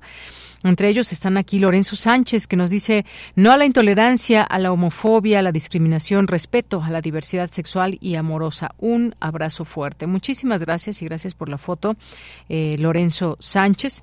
Eh, gracias y le saludamos al maestro Ricardo Miranda que estuvo aquí para analizar pues, los temas que podrían venir en este en este informe, quinto informe de gobierno del presidente Andrés Manuel López Obrador. Rosario Durán también nos manda aquí buenos deseos y saludos de feliz jueves. No existe un día perfecto, pero basta un instante especial para hacerlo inolvidable, nos dice. Muchas gracias, Rosario. Un abrazo. Guerrero, también muchos saludos. Em, Jorge nos dice, ya veremos las reacciones al quinto informe de gobierno del presidente, sí, ya las veremos. Mario Navarrete, aquí muchas gracias que nos va escuchando en esta ciudad de muchas nubes hoy, una ciudad nublada. Gracias, Mario. Em, Jorge nos escribe excelente proyecto de la misión Ixcaya y ojalá esté listo muy pronto. Una felicitación al personal del campus Morelia de la UNAM y pues un excelente jueves nos desea. Muchas gracias Jorge. Edgar Bennett, saludos de Yanira y equipo formidable. Gracias Edgar Bennett. Te mandamos también igualmente muchos saludos eh, a Leyenda Pop. David Castillo, muy buenas tardes. Dice a todos, ojalá y no sea una de las primeras propuestas de la candidata del Frente Opositor, todos vestidos de dinosaurios y con lo con dos buitres al lado. Bueno, pues ahí, ahí la vimos, ¿no? En algún momento entre estas protestas envuelta o, o con una botarga de, de un dinosaurio y pues bueno, parece que siempre sí la abrazó el dinosaurio, ¿no? Del PRI. La abrazó ahí a Xochitl Galvez. Muchas gracias, David Castillo. Maribel Ruiz Martínez, también muchas gracias. Elisa Díaz Castelo, Aarón Caballero, eh, gracias a Pati León también. Gracias por escribirnos. A AP, Alejandro Flores, Manuel Martínez, Carlos Pérez Ruiz, a Refrancito, Bárbara Kili, Paloma Guzmán, Hernán Garza, también muchas gracias. Y gracias a todas las personas que sumen aquí en nuestras redes sociales en Twitter o X y Facebook. Verónica Ortiz Herrero, Herrera, perdón, nos está escribiendo. Buenas tardes, quisiera boletos para Pumas León. Creo que creo que ya se ganó. Nada más que aquí señálenos, por favor, Verónica, si quiere un pase doble o uno sencillo. Y aquí está muy atento Iván Martínez para para responderle. Bien, pues continuamos, continuamos y nos vamos ahora, nos vamos ahora con Carmina Estrada, ya está en la línea telefónica. Ella es jefa de la unidad de revistas y publicaciones de la Dirección de Literatura y Fomento a la Lectura de la UNAM. ¿Qué tal? Carmina, ¿cómo estás? Muy buenas tardes. Hola, Deyanira, muy bien, gracias. Un gusto estar en estos tiempos de Filuni contigo y con tus audiencias. Pues muchas gracias. También nos da mucho gusto tenerte porque hay, hay actividades en la Filuni y por supuesto también ahí está eh, pues las lecturas que hay que hacer y hay presentaciones y demás, literatura UNAM ahí presente. Y bueno, en principio si quieres vamos a, a nos vas a platicar ya sea de este número que se va a presentar de punto de partida ahí en la Filuni, pero también nos tienes ah, información de esta charla de esta conferencia entre Dolores Reyes y Raquel Castro ahí en la Biblioteca Central, que esto es el próximo lunes. Cuéntanos. Sí, lo primero que les voy a contar es la presentación que tenemos hoy. Esta tarde a las seis de la tarde en la Casa de Filini vamos a presentar el libro, un libro de Violeta Orozco, se llama Cómo recorrer una ciudad sin despertarla. Eh, es un libro, es el volumen 24, un libro de ensayos de las ediciones de Punto de Partida, esta colección eh, que impulsa eh, a jóvenes, mujeres y hombres en la literatura nacional. Violeta Orozco es una escritora migrante, una escritora bilingüe, de hecho, se publica en español y en inglés eh, vive en Estados Unidos, y llegó a nosotros eh, publicando en las revistas que forman parte de este proyecto Punto de Partida, ¿no? Específicamente en 2020, empezando la pandemia, cuando convocamos un número especial de la revista digital Punto en línea que se llama Vivir el Encierro, que dio para dos números, nos rebasó el, el excelente material que recibimos, y uno de esos textos fue una crónica de Violeta sobre eh, su experiencia con el COVID, con la pandemia de COVID y la gestión de la pandemia de COVID en Nueva York y en New Jersey. Era un texto eh, tan bueno que inmediatamente fue, fue seleccionado. Y luego publicó algunas otras cosas con nosotros y eh, le pedimos material para armar un libro. Eh, originalmente Violeta es poeta, pero eh, estos textos yo yo pienso que es una excelente, bueno, nosotros pensamos que es una excelente ensayista, y armamos este libro que se llama Cómo recorrer una ciudad sin despertarla, que es una serie de ensayos, crónicas. Ella las presentó primero como crónicas, pero bueno, realmente son eh, abreva en la tradición del ensayo anglo totalmente. La referencia a los merodeos de, de Virginia Woolf está muy clara, ¿no? Y son una serie de paseos por ciudades que en el imaginario occidental son ciudades brillantes, muy famosas, Nueva York, Nueva Orleans, la Ciudad de México, Montreal, eh, pero Violeta no se va con la luz, digamos, de las ciudades, sino que les encuentra la parte eh, soterrada, ¿no? No las halaga para que muestren el fulgor al turista, sino que las transita inadvertidamente, por eso el título, sin despertarlas, para descubrirnos la dureza de esta parte industrial y, por qué no, también su, su belleza, claro. Eh, por aquí desfilan, no sé, la estética industrial de los suburbios, los bienes abandonados los puentes, las aguas del río Raritan, que es todo un motivo para ella, las calles desiertas de Manhattan, eh, las desigualdades que sostienen al primer mundo.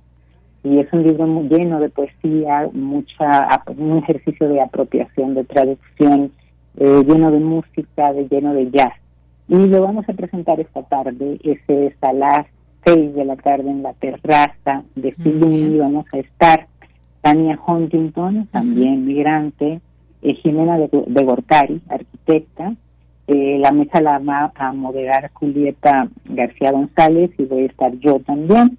Y la sorpresa es que también va a estar la autora en un video que nos grabó acerca de cómo se fue construyendo este libro de ensayos crónicas y, cuáles son sus razones para pues andar por el mundo mapeando ciudades, ¿no? Muy bien. Aparte de que va a leer un fragmento también sorpresa, entonces les invito muchísimo esta tarde a las seis de la tarde. A las seis de la tarde. Y bueno, yo rápidamente diré que mañana 1 eh, de septiembre, viernes, de 4 a, a 4.50, se va a presentar la revista Punto de Partida, esta revista literaria enfocada a autores jóvenes de hasta 35 años y que publica la Dirección de Literatura.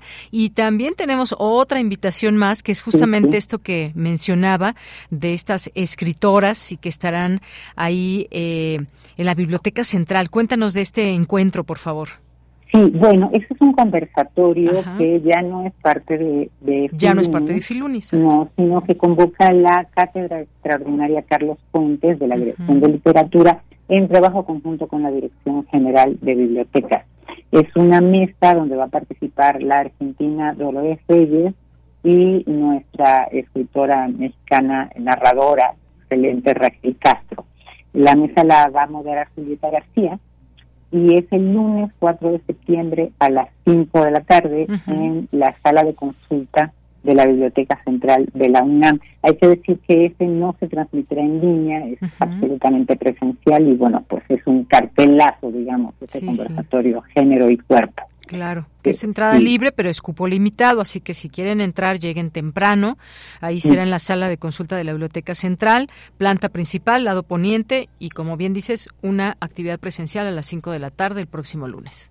Así es. Y eh, sobre la de mañana, a las mañana, viernes primero de septiembre, es en el multiforo Filuni, esta es parte de Filuni. Ah, muy bien. Y van a presentar este número eh, increíble que armó el equipo de, de nuestra revista insignia, que es la empresa Punto de Partida, que es Andamiaje Feminista.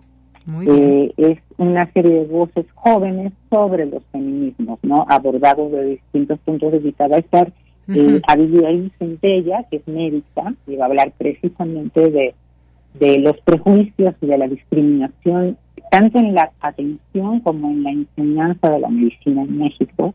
Eh, va a estar María Castillejos, que tiene un interesantísimo trabajo visual eh, sobre las mujeres del Partido Liberal Mexicano, entre ellas Elisa Cuña. Eh, va a estar Cassandra Gómez, también escritora, con un texto donde reivindica lo personal lo anecdótico como un gesto político, ¿no? Este, este derecho que tenemos a hablar de nosotras mismas sin que se considere que por ser mujeres es cursi, cuando los hombres, bueno, siempre han podido hablar de sus propias experiencias y, siempre han sido parte del canon, ¿no? Muy bien. Entonces ese es el tema del, del texto. Va, va, a moderar Aranzazu Blasquez y es en el Multiforo Filúnica a las 2 de la tarde mañana. Perfecto, pues ahí dejamos estas tres invitaciones. No me resta más que agradecerte. Carmina Estrada, muy buenas tardes. Muchas gracias, doña amiga, y a tu auditorio. Hasta, luego, un abrazo. Gracias. Carmina Estrada, jefa de la Unidad de Revistas y Publicaciones de la Dirección de Literatura y Fomento a la Lectura de la UNAM. Relatamos al mundo. Relatamos al mundo.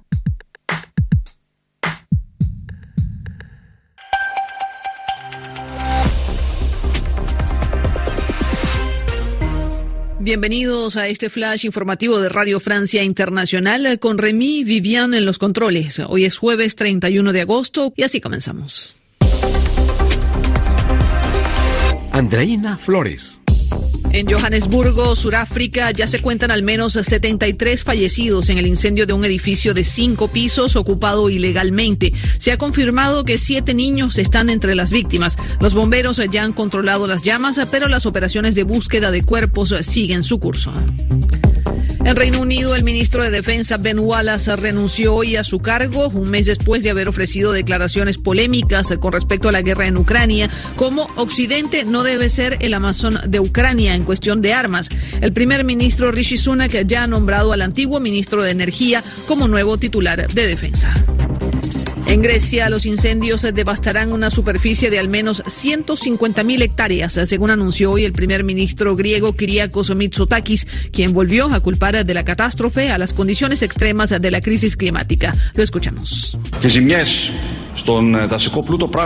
El daño causado a nuestros bosques es considerable. Según las primeras estimaciones, habrá 150.000 hectáreas de bosques calcinados. El incendio más grave fue el de Dadia, en Ebros, que ha sido descrito como el mayor incendio forestal de Europa.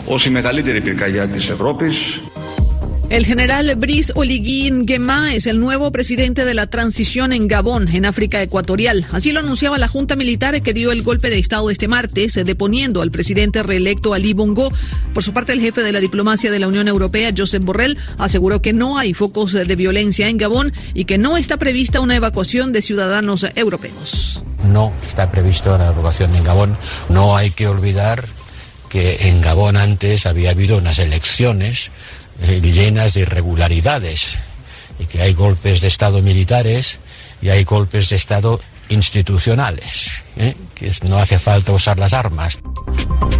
En República Democrática del Congo, casi 50 muertos y 75 heridos es el saldo de una operación militar para impedir una manifestación contra la ONU este miércoles en Goma, la capital. Las autoridades señalan también que 168 personas fueron detenidas.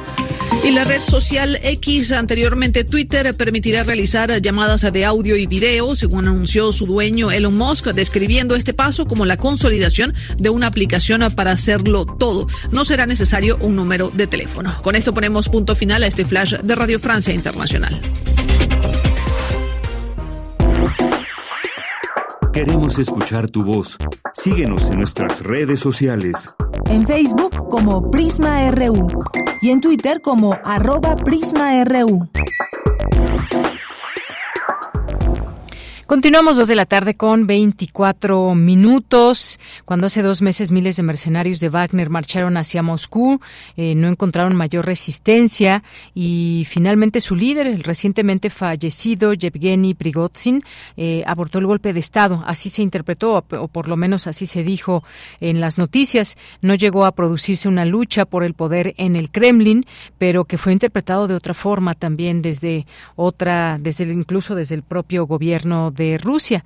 Una cosa quedó en el recuerdo, la dicen eh, muchas voces. Eh, por una parte, la debilidad del presidente ruso Vladimir Putin, que habló primero de negociaciones y luego de traición, todo ello en cuestión incluso de pocas horas. Hablemos del tema. Ya está listo en la línea telefónica el doctor Francisco Gil Villegas. Él es profesor e investigador del Centro de Estudios Internacionales del Colegio de México. Doctor, bienvenido. Buenas tardes. Muy buenas tardes. Muchas gracias por la invitación. Bien, pues a raíz, eh, gracias a usted, doctor, a raíz de, de, la muerte de este personaje, Yevgeny Prigozhin, ¿qué podemos decir que ha, cómo se movió, digamos, este, este tablero, incluso podríamos decir de la guerra o de la relación que hay o que había más bien entre Prigozhin y el presidente Vladimir Putin? ¿Qué es lo que se puede ver tras esta muerte que incluso Estados Unidos deslizó la idea de que habría sido derribado este avión en el que viajaba? Sí, bueno, básicamente aquí lo que podemos decir es que frente a varias teorías que han dicho que pues que este acontecimiento eh, debilitó internamente al presidente Vladimir Putin el pasado mes de junio porque fue una humillación, hubo pues un levantamiento que él no tenía eh, contemplado eh, y que por lo mismo pues que esto había sido una muestra de que tenía un problema en el control interno de Fuerzas Armadas e incluso de lo que pudiera ser su propia popularidad. Lo que podemos decir es que realmente con este eh, pues esta ejecución de eh, Prigozhin eh, y de otras actitudes más que tomó el presidente Putin, él ha quedado fortalecido internamente aunque ciertamente también hay sectores del ejército, de las Fuerzas Armadas, que se han fortalecido junto con Putin, si no es que incluso más. Recordemos que la, la, justificación que dio Yevgeny Prigozhin, director de este grupo paramilitar Wagner, para emprender una rebelión y ese camino hacia eh, prácticamente sitiar Moscú, fue que él consideraba que había dos dirigentes de eh, las, los más altos mandos militares rusos que eran unos burócratas ineptos que habían eh, no sabían cómo era realmente el problema de Ucrania y que en cambio él sí había tenido éxito en tomar la ciudad de Bakhmut donde habían fracasado las fuerzas regulares rusas. Concretamente se dirigió contra el ministro de Defensa Sergei Shogu, y contra el jefe del Estado Mayor, Valery Geraminov, al mismo tiempo que era eh, el, jefe del Estado Mayor, al mismo tiempo que era apoyado por el general Sergei Shurovkin, que es jefe de las fuerzas aeroespaciales este, de eh, Rusia. Él decía que se entendía y en cambio el ministro de Defensa y el jefe de Estado Mayor presidencial habían ordenado que se subordinara a el ejército ruso, que firmaran un acuerdo con eh, las Fuerzas Armadas rusas y que desaparecieran como fuerza independiente después de la toma de Bakhmut. Ante eso se rebeló, por eso emprendió eh, la rebelión. Él dijo que no iba contra Putin, sino más bien contra esos militares ineptos y esperaba que su aliado y su amigo Sergei Surokin, el jefe de las fuerzas aeroespaciales, pues llegara a controlar el poder y ciertamente eso iba a meter en muchos problemas a el presidente Vladimir Putin.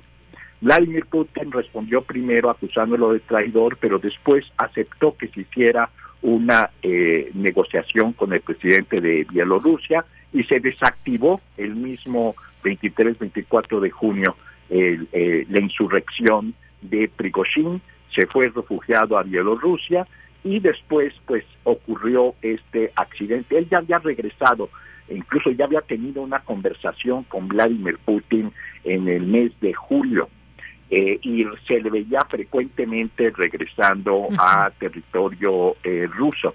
Y de repente pues vimos esta caída de ese avión, que lo importante es si fue algo provocado por el presidente Putin o no fue provocado por el presidente Putin, lo cierto es que para eh, la percepción de la población rusa en general, en altas y bajas esferas, es que por supuesto fue una ejecución ordenada por el presidente Putin, en donde él ya había dicho que podía perdonar todo, pero no una traición, y por lo tanto tenía que ejecutar a Prigozhin para demostrar que tiene eh, fuerza interna y que además controla pues las Fuerzas Armadas porque destituyó al jefe de las fuerzas aéreos espaciales hace una semana, el 23 de agosto, a Sergei Shurovkin, y también hizo a un lado a el jefe del Estado Mayor, pero mantuvo a Sergei Shogu, el ministro de Defensa, que es contra el que se lanzó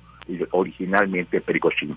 En suma, Vladimir Putin ha fortalecido, se ha fortalecido internamente, aunque ha demostrado que perdió cierta fuerza también él mismo frente a las Fuerzas Armadas, porque al tener estos grupos paramilitares como los de Wagner, tenía también una alternativa y una garantía de que no podría haber una conspiración para eh, darle un golpe de Estado al propio Putin. Con todo esto, bueno, pues se fortalece eh, internamente, llega a un acuerdo con las Fuerzas eh, Armadas oficiales y por el otro lado desaparecen esas fuerzas paramilitares que eran tan mal vistas por las Fuerzas Armadas rusas regulares, por el alto mando, no pues por las tropas. Qué interesante todo esto, doctor, porque además eh, digamos, se puede hablar en algún momento de debilidad eh, hacia el gobierno de Vladimir Putin y con esta respuesta mm, quizás lanzar este mensaje, quien la hace, quien me la hace, la paga o cómo podemos interpretarlo, doctor. Mire, yo lo que pienso es que internamente em, se fortalece, aunque se vuelve más dependiente de una sola área de las Fuerzas Armadas, mientras que antes tenía pues dos elementos de balanza, pero en general yo creo que internamente se fortalece. Ahora, externamente sí representa una debilidad. Por supuesto que ya se comenzó a ver pues que no tenía toda esta fuerza monolítica, tiene el problema pues de que ya se le expandió la OTAN, de que ya no puede vender su gas a Europa, quien ha encontrado los mecanismos para eh, sustituirlo, que el principal ganón de toda la el problema de los del gas y el petróleo que ya no está llegando a Alemania ha sido la India, que lo compra a precios bajísimos para revenderlo después a precios más altos en el mercado internacional, y que en este sentido, pues Vladimir Putin perdió la guerra en Ucrania, podemos decir que la perdió, porque si invadió originalmente a Ucrania para que no perteneciera a la OTAN, pues la OTAN aumentó, creció con países neutrales como Finlandia y como Suecia, que él no consideraba, él ha quedado ostracizado en buena parte de los medios internacionales, no puede participar en la cumbre de los BRICS de manera eh, presencial, sino que tiene que hacerlo eh, de manera virtual por el hecho de que hay orden de aprehensión contra él. En fin, en el ámbito externo, y no pudo, es más, está en retirada el ejército ruso frente a la contraofensiva que ha lanzado el ejército eh, ucraniano. Y además el presidente Zelensky de Ucrania está diciendo que no solamente ya quiere recuperar los territorios del Donbass, sino sobre todo Crimea, que era algo que no estaba en discusión este, el 24 de febrero del año pasado cuando invadió a Ucrania y que ahora sí está como una petición expresa por parte del gobierno ucraniano para recuperar. En síntesis, internamente se fortaleció por la ejecución de, Prigozhin, mandó un mensaje de que pues es un gobierno totalitario que tiene un control y en donde puede realizar cosas al margen del, marque, del marco jurídico establecido, pero internacionalmente está derrotado en la guerra frente a Ucrania. Muy bien. Bueno, pues seguiremos platicando, doctor, porque todo esto sigue su paso y seguimos conociendo noticias de lo que pasa con este esta guerra Rusia-Ucrania. Muchísimas gracias por lo pronto. No, muchísimas gracias a ustedes por la invitación y es un placer siempre participar en Radio Universidad. Muchas gracias, doctor. Hasta luego. Buenas tardes, gracias al doctor Francisco Gil Villegas del Colegio de México, investigador de este Centro de Estudios Internacionales.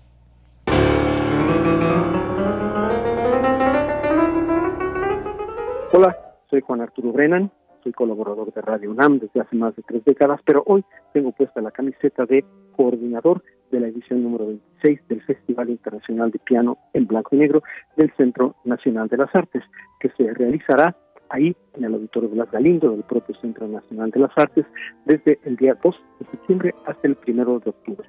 Nueve recitales que incluyen a pianistas que vienen de España, de Argentina, de Inglaterra, de los Estados Unidos, de Croacia y por supuesto de México.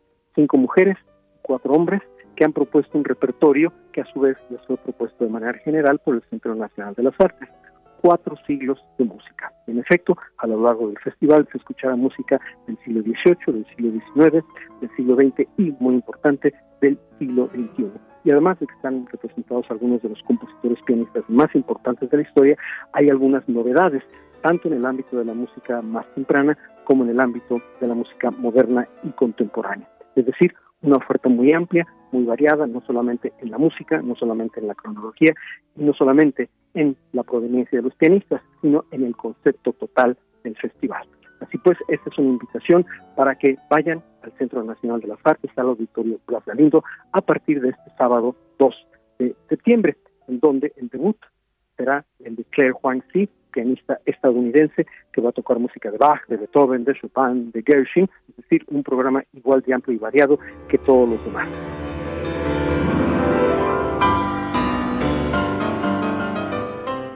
Como en las anteriores ediciones del Festival Internacional de Piano en Blanco y Negro, los recitales que son el centro, el núcleo, el corazón del festival, van a estar complementados con una serie de actividades académicas que van a sustentar todos los pianistas participantes.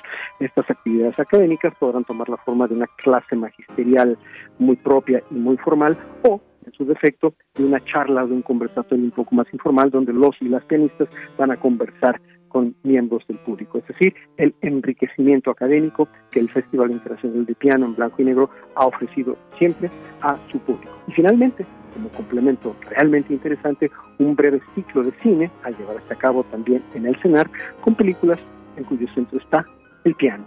Sábados en la tarde, domingo a mediodía. Edición 26 del Festival Internacional de Piano en Blanco y Negro del Centro Nacional de las Artes. No falte.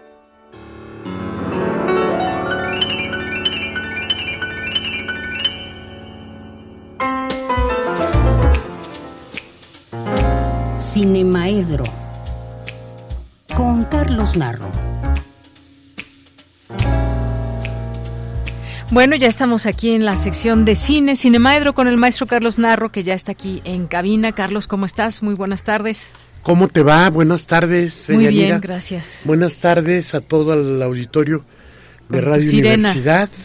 Playera de sirena. Traigo una, una sirena, si la ubicas. Es una sirena masectomizada. Ay, sí es cierto, no la había visto que bien. Es una, Sí, es sí. la, el nuevo lo- logotipo de Jódete Cáncer. Ya, ya. Eso muy, es lo que Muy traigo. bello. Y, y ya se me fue la mente porque estábamos hablando del maratón. Sí, Porque oye. como todos saben, aquí de Yanira es una maratonista que ahora solo corrió la mitad. Exactamente. Pero se pone la meta que se pone y la cumple. Entonces Sí, es cuando se trata de hacer un maratón, pues hay que prepararse Hay que porque no es cualquier cosa. Y Claro. No es cualquier cosa Y lanzarse a alguna correr vez, 42 kilómetros. alguna vez hacemos un programa sobre el maratón Sí. y sobre los maratonistas como Hay un montón de como historias. aquel que que llega 20 horas después pero lo termina. Si te acuerdas, ¿no? Es, ese Sí, fue más con- famoso por la banda sonora. Sí. Pero, en fin. Oye, pues ayer fue. ¿Qué fue?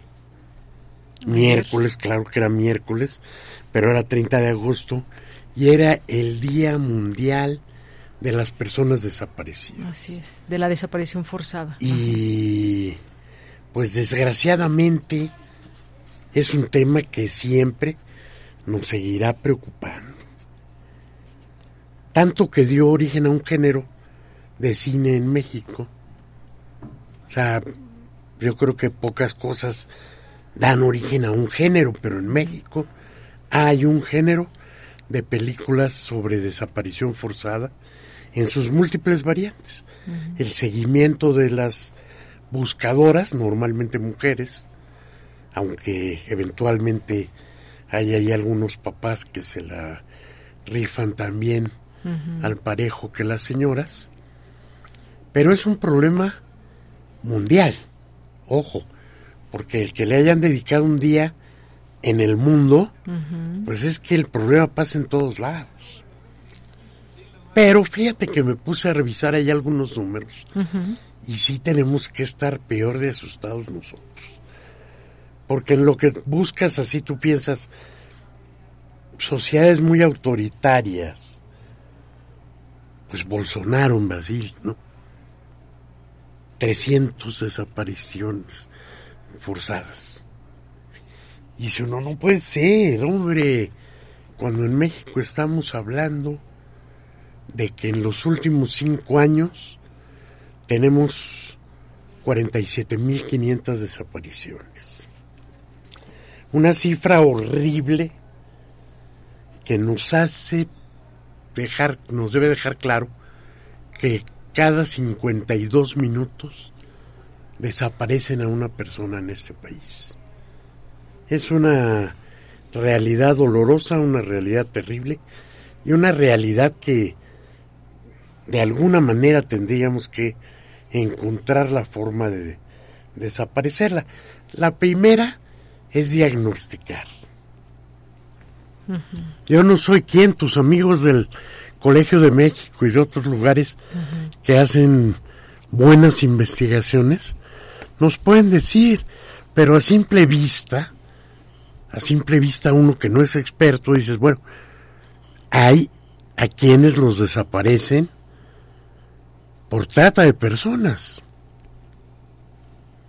Eso es algo que sabemos que ocurre y sabemos que cuando de pronto regresa alguna de estas personas, pues vivió cosas espantosas. La desaparición yo creo que es un doble o triple crimen. Es un crimen contra la libertad porque lo primero que tiene que tener la desaparición es un secuestro.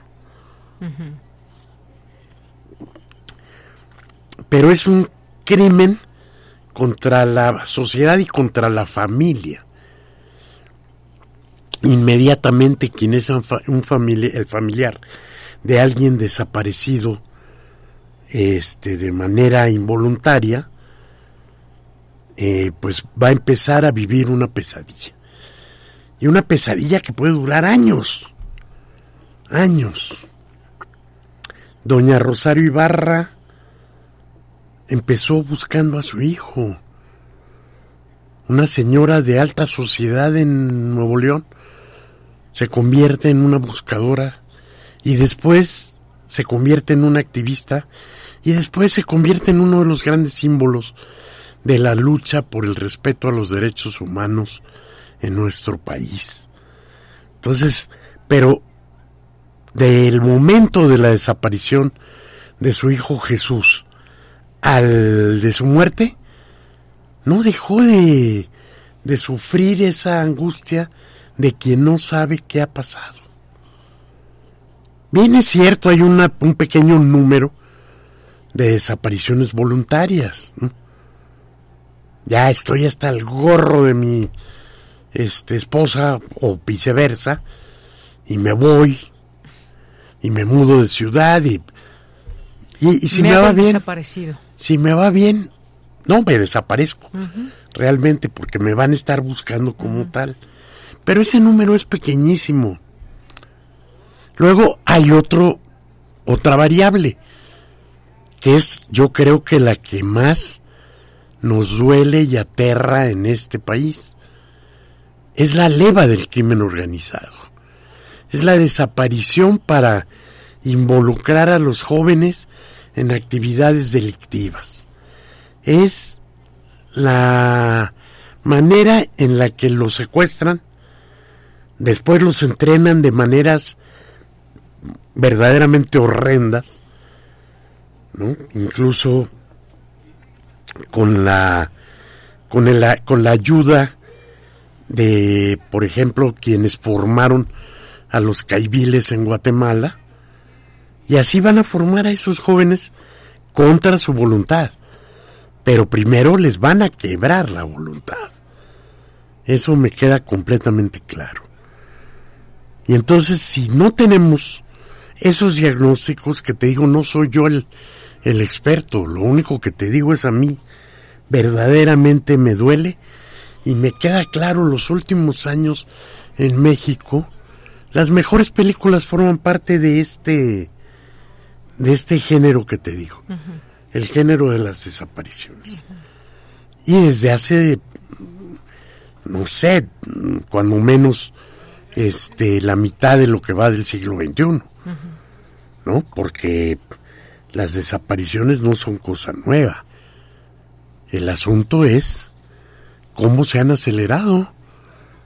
Digamos que antes hablábamos de desapariciones este parecidas así a Brasil, ¿no? En la que de pronto estás hablando de buscar a 300, a 500, a 1000. Que cualquier número es terrorífico. Cualquier número es terrorífico. Sí, desde el uno Jesús Piedra que se puso a, a, buscar Doña Rosario hasta los 95 mil que dicen los conservadores hoy, porque hay quienes dicen que estamos hablando de más de 110 mil. Entonces, lo que sea, lo que sea, cualquier número es pavoroso. Y entonces, bueno, pues este ya no me da tiempo de hablar de, de cómo en otros países se ha, se ha este eh, reflejado este fenómeno en el cine también. Pero bueno, pues en México yo creo que grandes películas como Tempestad de Tatiana Hueso y también Noche de Fuego de ella misma. Este Las rastreadoras de Adrián González, Sin señas particulares de Fernanda Valdés o la conocidísima La libertad del diablo de Everardo González, nos hablan de lo preocupante que es esta situación en este en nuestro país. Quitémonos un poquito ese sabor amargo que nos deja estar hablando de esto y pensemos en, en ir al cine, ¿no? Entonces yo digo en, en Cineteca Nacional podríamos ir a ver Blanco Fácil. Es dura también porque es sobre una sindicalista que tiene que enfrentar a todo el sistema autoritario y machista por denunciar la manera en la que se está traficando con la energía nuclear subrepticiamente. En Cineteca del Centro de las Artes, bajo la metralla de Felipe Casares. Y en el Centro Cultural Universitario, podríamos ir a ver eh, Colger Ganda, una película de Filipinas, o Ascensor para el Cadalso, un clásico de Louis Mal, de Francia 1957. Y pues nos vemos el próximo jueves. Claro que sí, Carlos, aquí nos vemos, muchas gracias y continuamos con Cultura. Cultura RU.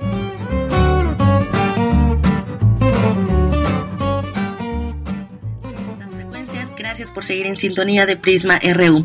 Esta tarde tenemos información de una novela que se presentó ayer por la noche y se trata de Miseria, escrita por la argentina Dolores Reyes. Esta novela es el seguimiento de Cometierra, publicada en 2019. Primera novela de esta escritora que ha sido traducida a 12 idiomas y aclamada como una de las mejores novelas latinoamericanas del año, según The New York Times, y uno de los mejores libros del año, según El País, El Cultural, El Universal, Página 12 y Perfil. Esta semana Dolores Reyes ha estado en México presentando Miseria, donde a través de una construcción de la primera historia, donde conoceremos a Cometierra, un evidente que en esta segunda novela cambia de residencia para comenzar de nuevo y escapar de su poder adivinatorio. En este encuentro, en este entramado, Miseria propone a Cometierra utilizar sus visiones para encontrar personas y vender los resultados a sus familias. Esta segunda novela también habla de violencia, de maternidad, de corporalidad, a través de la ficción. Habla de las mujeres que faltan, pero también de las que buscan, las que rascan en la tierra. Les invito a escuchar los detalles que la escritora argentina Dolores Reyes nos comparte sobre esta novela Miseria. Partiendo de Cometierra, que fue tu primera novela y que ha sido un éxito y que ha sido también traducida a varios idiomas y además con buenas críticas, ¿no? Es una novela dolorosa pero también luminosa. Partiendo de Cometierra, esta, personaje que es vidente, que habla de las, las personas desaparecidas, sobre todo los feminicidios. Y bueno, ahora presentas Miseria, que Miseria tiene que ver mucho con Cometierra, es su cuñada, es la, la, novia de Walter, hermano de Cometierra. Entonces, a mí me gustaría preguntarte muy puntualmente la analogía que haces de la tierra como dadora de vida, también la que nos lleva a, a lugares que no sabemos hacia dónde porque somos finitos, orgánicos, y también que nos hablaras de la corporalidad que existe en, en ambas novelas. Bueno, primero hay una analogía entre el cuerpo de la tierra y el cuerpo de las mujeres. La tierra es un principio femenino para todas las culturas antiguas y hay algo que pasa en, Miseria, que pasaba también en Cometierra, que es como un axioma, ¿no? Algo de nuestra alma, de nuestra historia, de nuestra experiencia pasa a la tierra a la vez que el cuerpo, ¿no? Que la carne, que la sangre. Y entonces lo que hace Cometierra es, tragando puñaditos de tierra, cerrar los ojos y poder ver lo que la tierra le está mostrando. La tierra también como principio de conocimiento, que es, bueno, nuestro sustento primario, ¿no? De la tierra viene nuestra alimentación, rige los ciclos de la naturaleza, pero es también la encargada de recibir a los cuerpos cuando ya la vida biológica terminó, como parte del ciclo de la vida. Eh, y me interesaba mucho conectar con esa sabiduría ancestral de alguna manera. sé que muchos lo ven como algo fantástico, pero en nuestros países Desafortunadamente está el nivel de impunidad y desprecio hacia la vida de las mujeres que es muy común que se busque en, el caso de, desapariciones y feminicidios, bueno, alguna evidente que pueda ayudar a rastrear.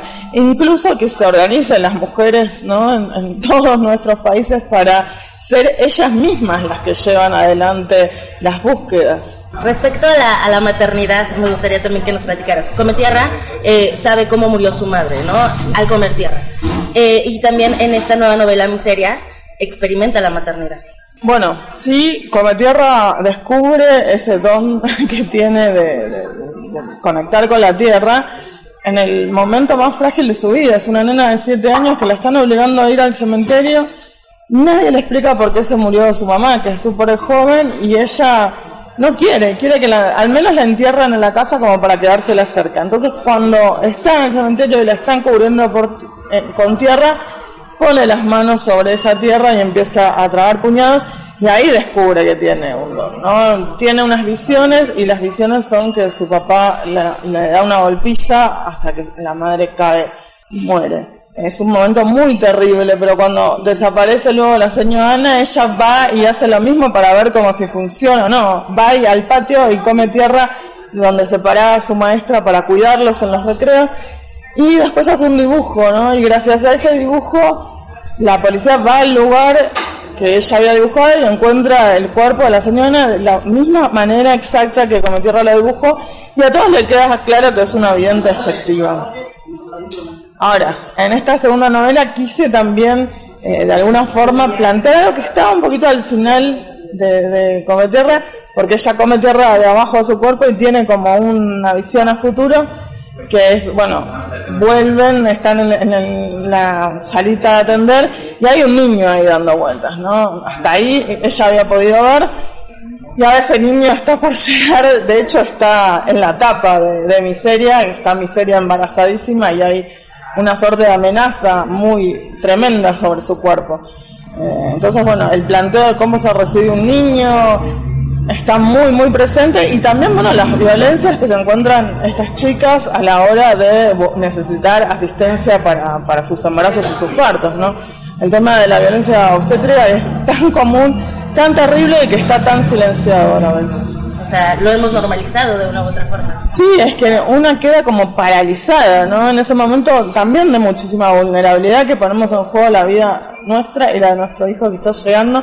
Bueno, a veces tenemos respuestas o, actitudes que terminan mutilando cuerpos de las mujeres, poniendo en, en, riesgo la vida de los bebés y muchas veces dañándolos a ellos también. Siento que es el foco de las violencias, sobre todo en chicas tan jóvenes. ¿no? Si ellas son las que padecen las violencias eh, económicas, las violencias, bueno, estas obstétricas laborales, ¿no? Cuando Miseria tiene 16 años, la, trabaja todo el día de estajo y ni siquiera la dejan ir a atenderse.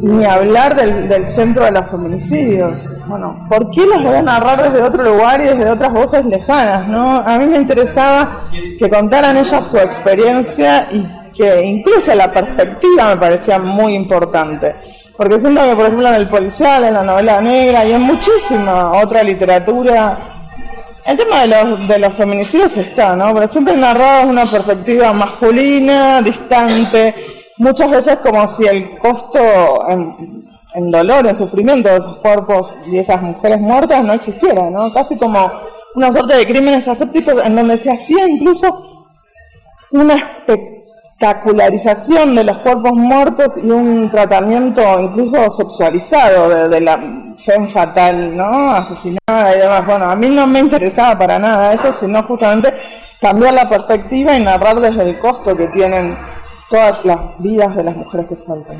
Y además, como tierra atraviesa toda esta problemática con los cinco sentidos, ¿no? No solo es verse, sino que también es bueno sentirlo. Hay algo en la novela que es muy sensorial y que las respuestas de los de los lectores, bueno, me dan cuenta de que eso llega ¿no? a un nivel emocional profundo, mí me interesaba muchísimo. Hablando de corporalidades, eh, vas a estar en la Filuni, que bueno, se está llevando a cabo desde el martes. Y pues me gustaría que nos platicaras un poco sobre la charla que, que vas a, a, tener en esta Feria para las y los universitarios. Escribir desde el cuerpo femenino, que es un poco esto que nos estás mencionando, ¿no? Ficcionar a estos personajes. ¿Qué significa para ti este título? Género y escribir desde el cuerpo femenino.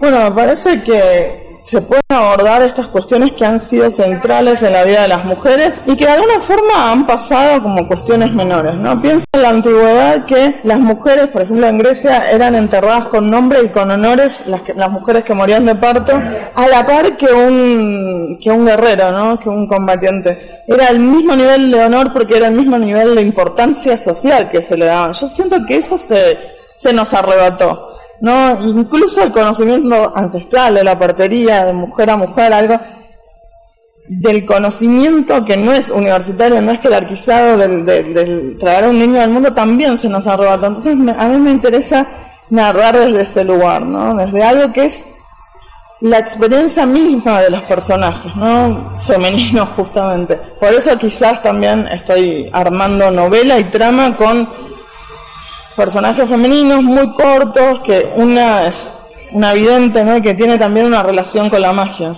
Claro. Muy bien, Dolores Reyes, pues te vemos entonces en la Filuni y también te vemos con la cátedra. Vas a estar ahí presente en la UNAM. Haremos la invitación a nuestro auditorio para que se unan a estas charlas. La presentación ya fue ayer. Eh, entonces ya no podremos invitarlos a esta presentación, pero sí a esta charla y a seguir también tu trabajo. Muchísimas sí, tengo dos, dos charlas muy lindas, dos mesas hermosas con Brenda Navarro, con Sara Uribe, así que ahí los esperamos. Gracias. Dolores Reyes es docente, escritora y autora de Miseria. Este libro lo encuentran bajo el sello de Alfaguara.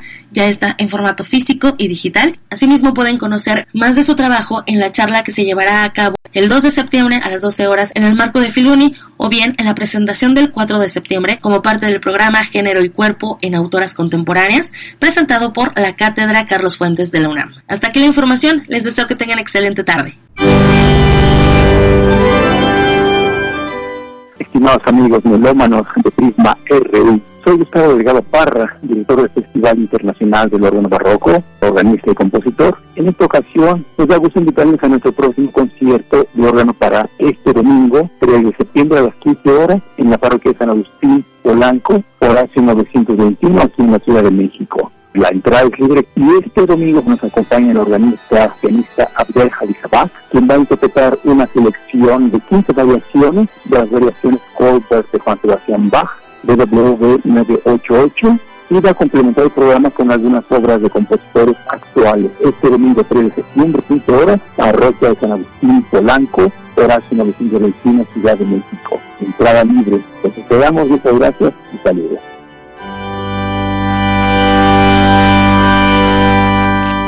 Bueno, y con eso llegamos al final de esta emisión. Lo esperamos mañana. no se los habíamos dicho, pero vamos a transmitir desde la Filuni. Ahí, si se dan una vuelta por la Filuni a disfrutar de esta feria, pues por ahí nos pasan a saludar. De una a tres, por ahí nos van a encontrar en alguna parte de esta feria internacional del libro de las universitarias y los universitarios. Allá nos vemos. Hasta mañana. Radio UNAM presentó. Prisma RU. Una mirada universitaria sobre los acontecimientos actuales. Prisma RU. Relatamos al mundo.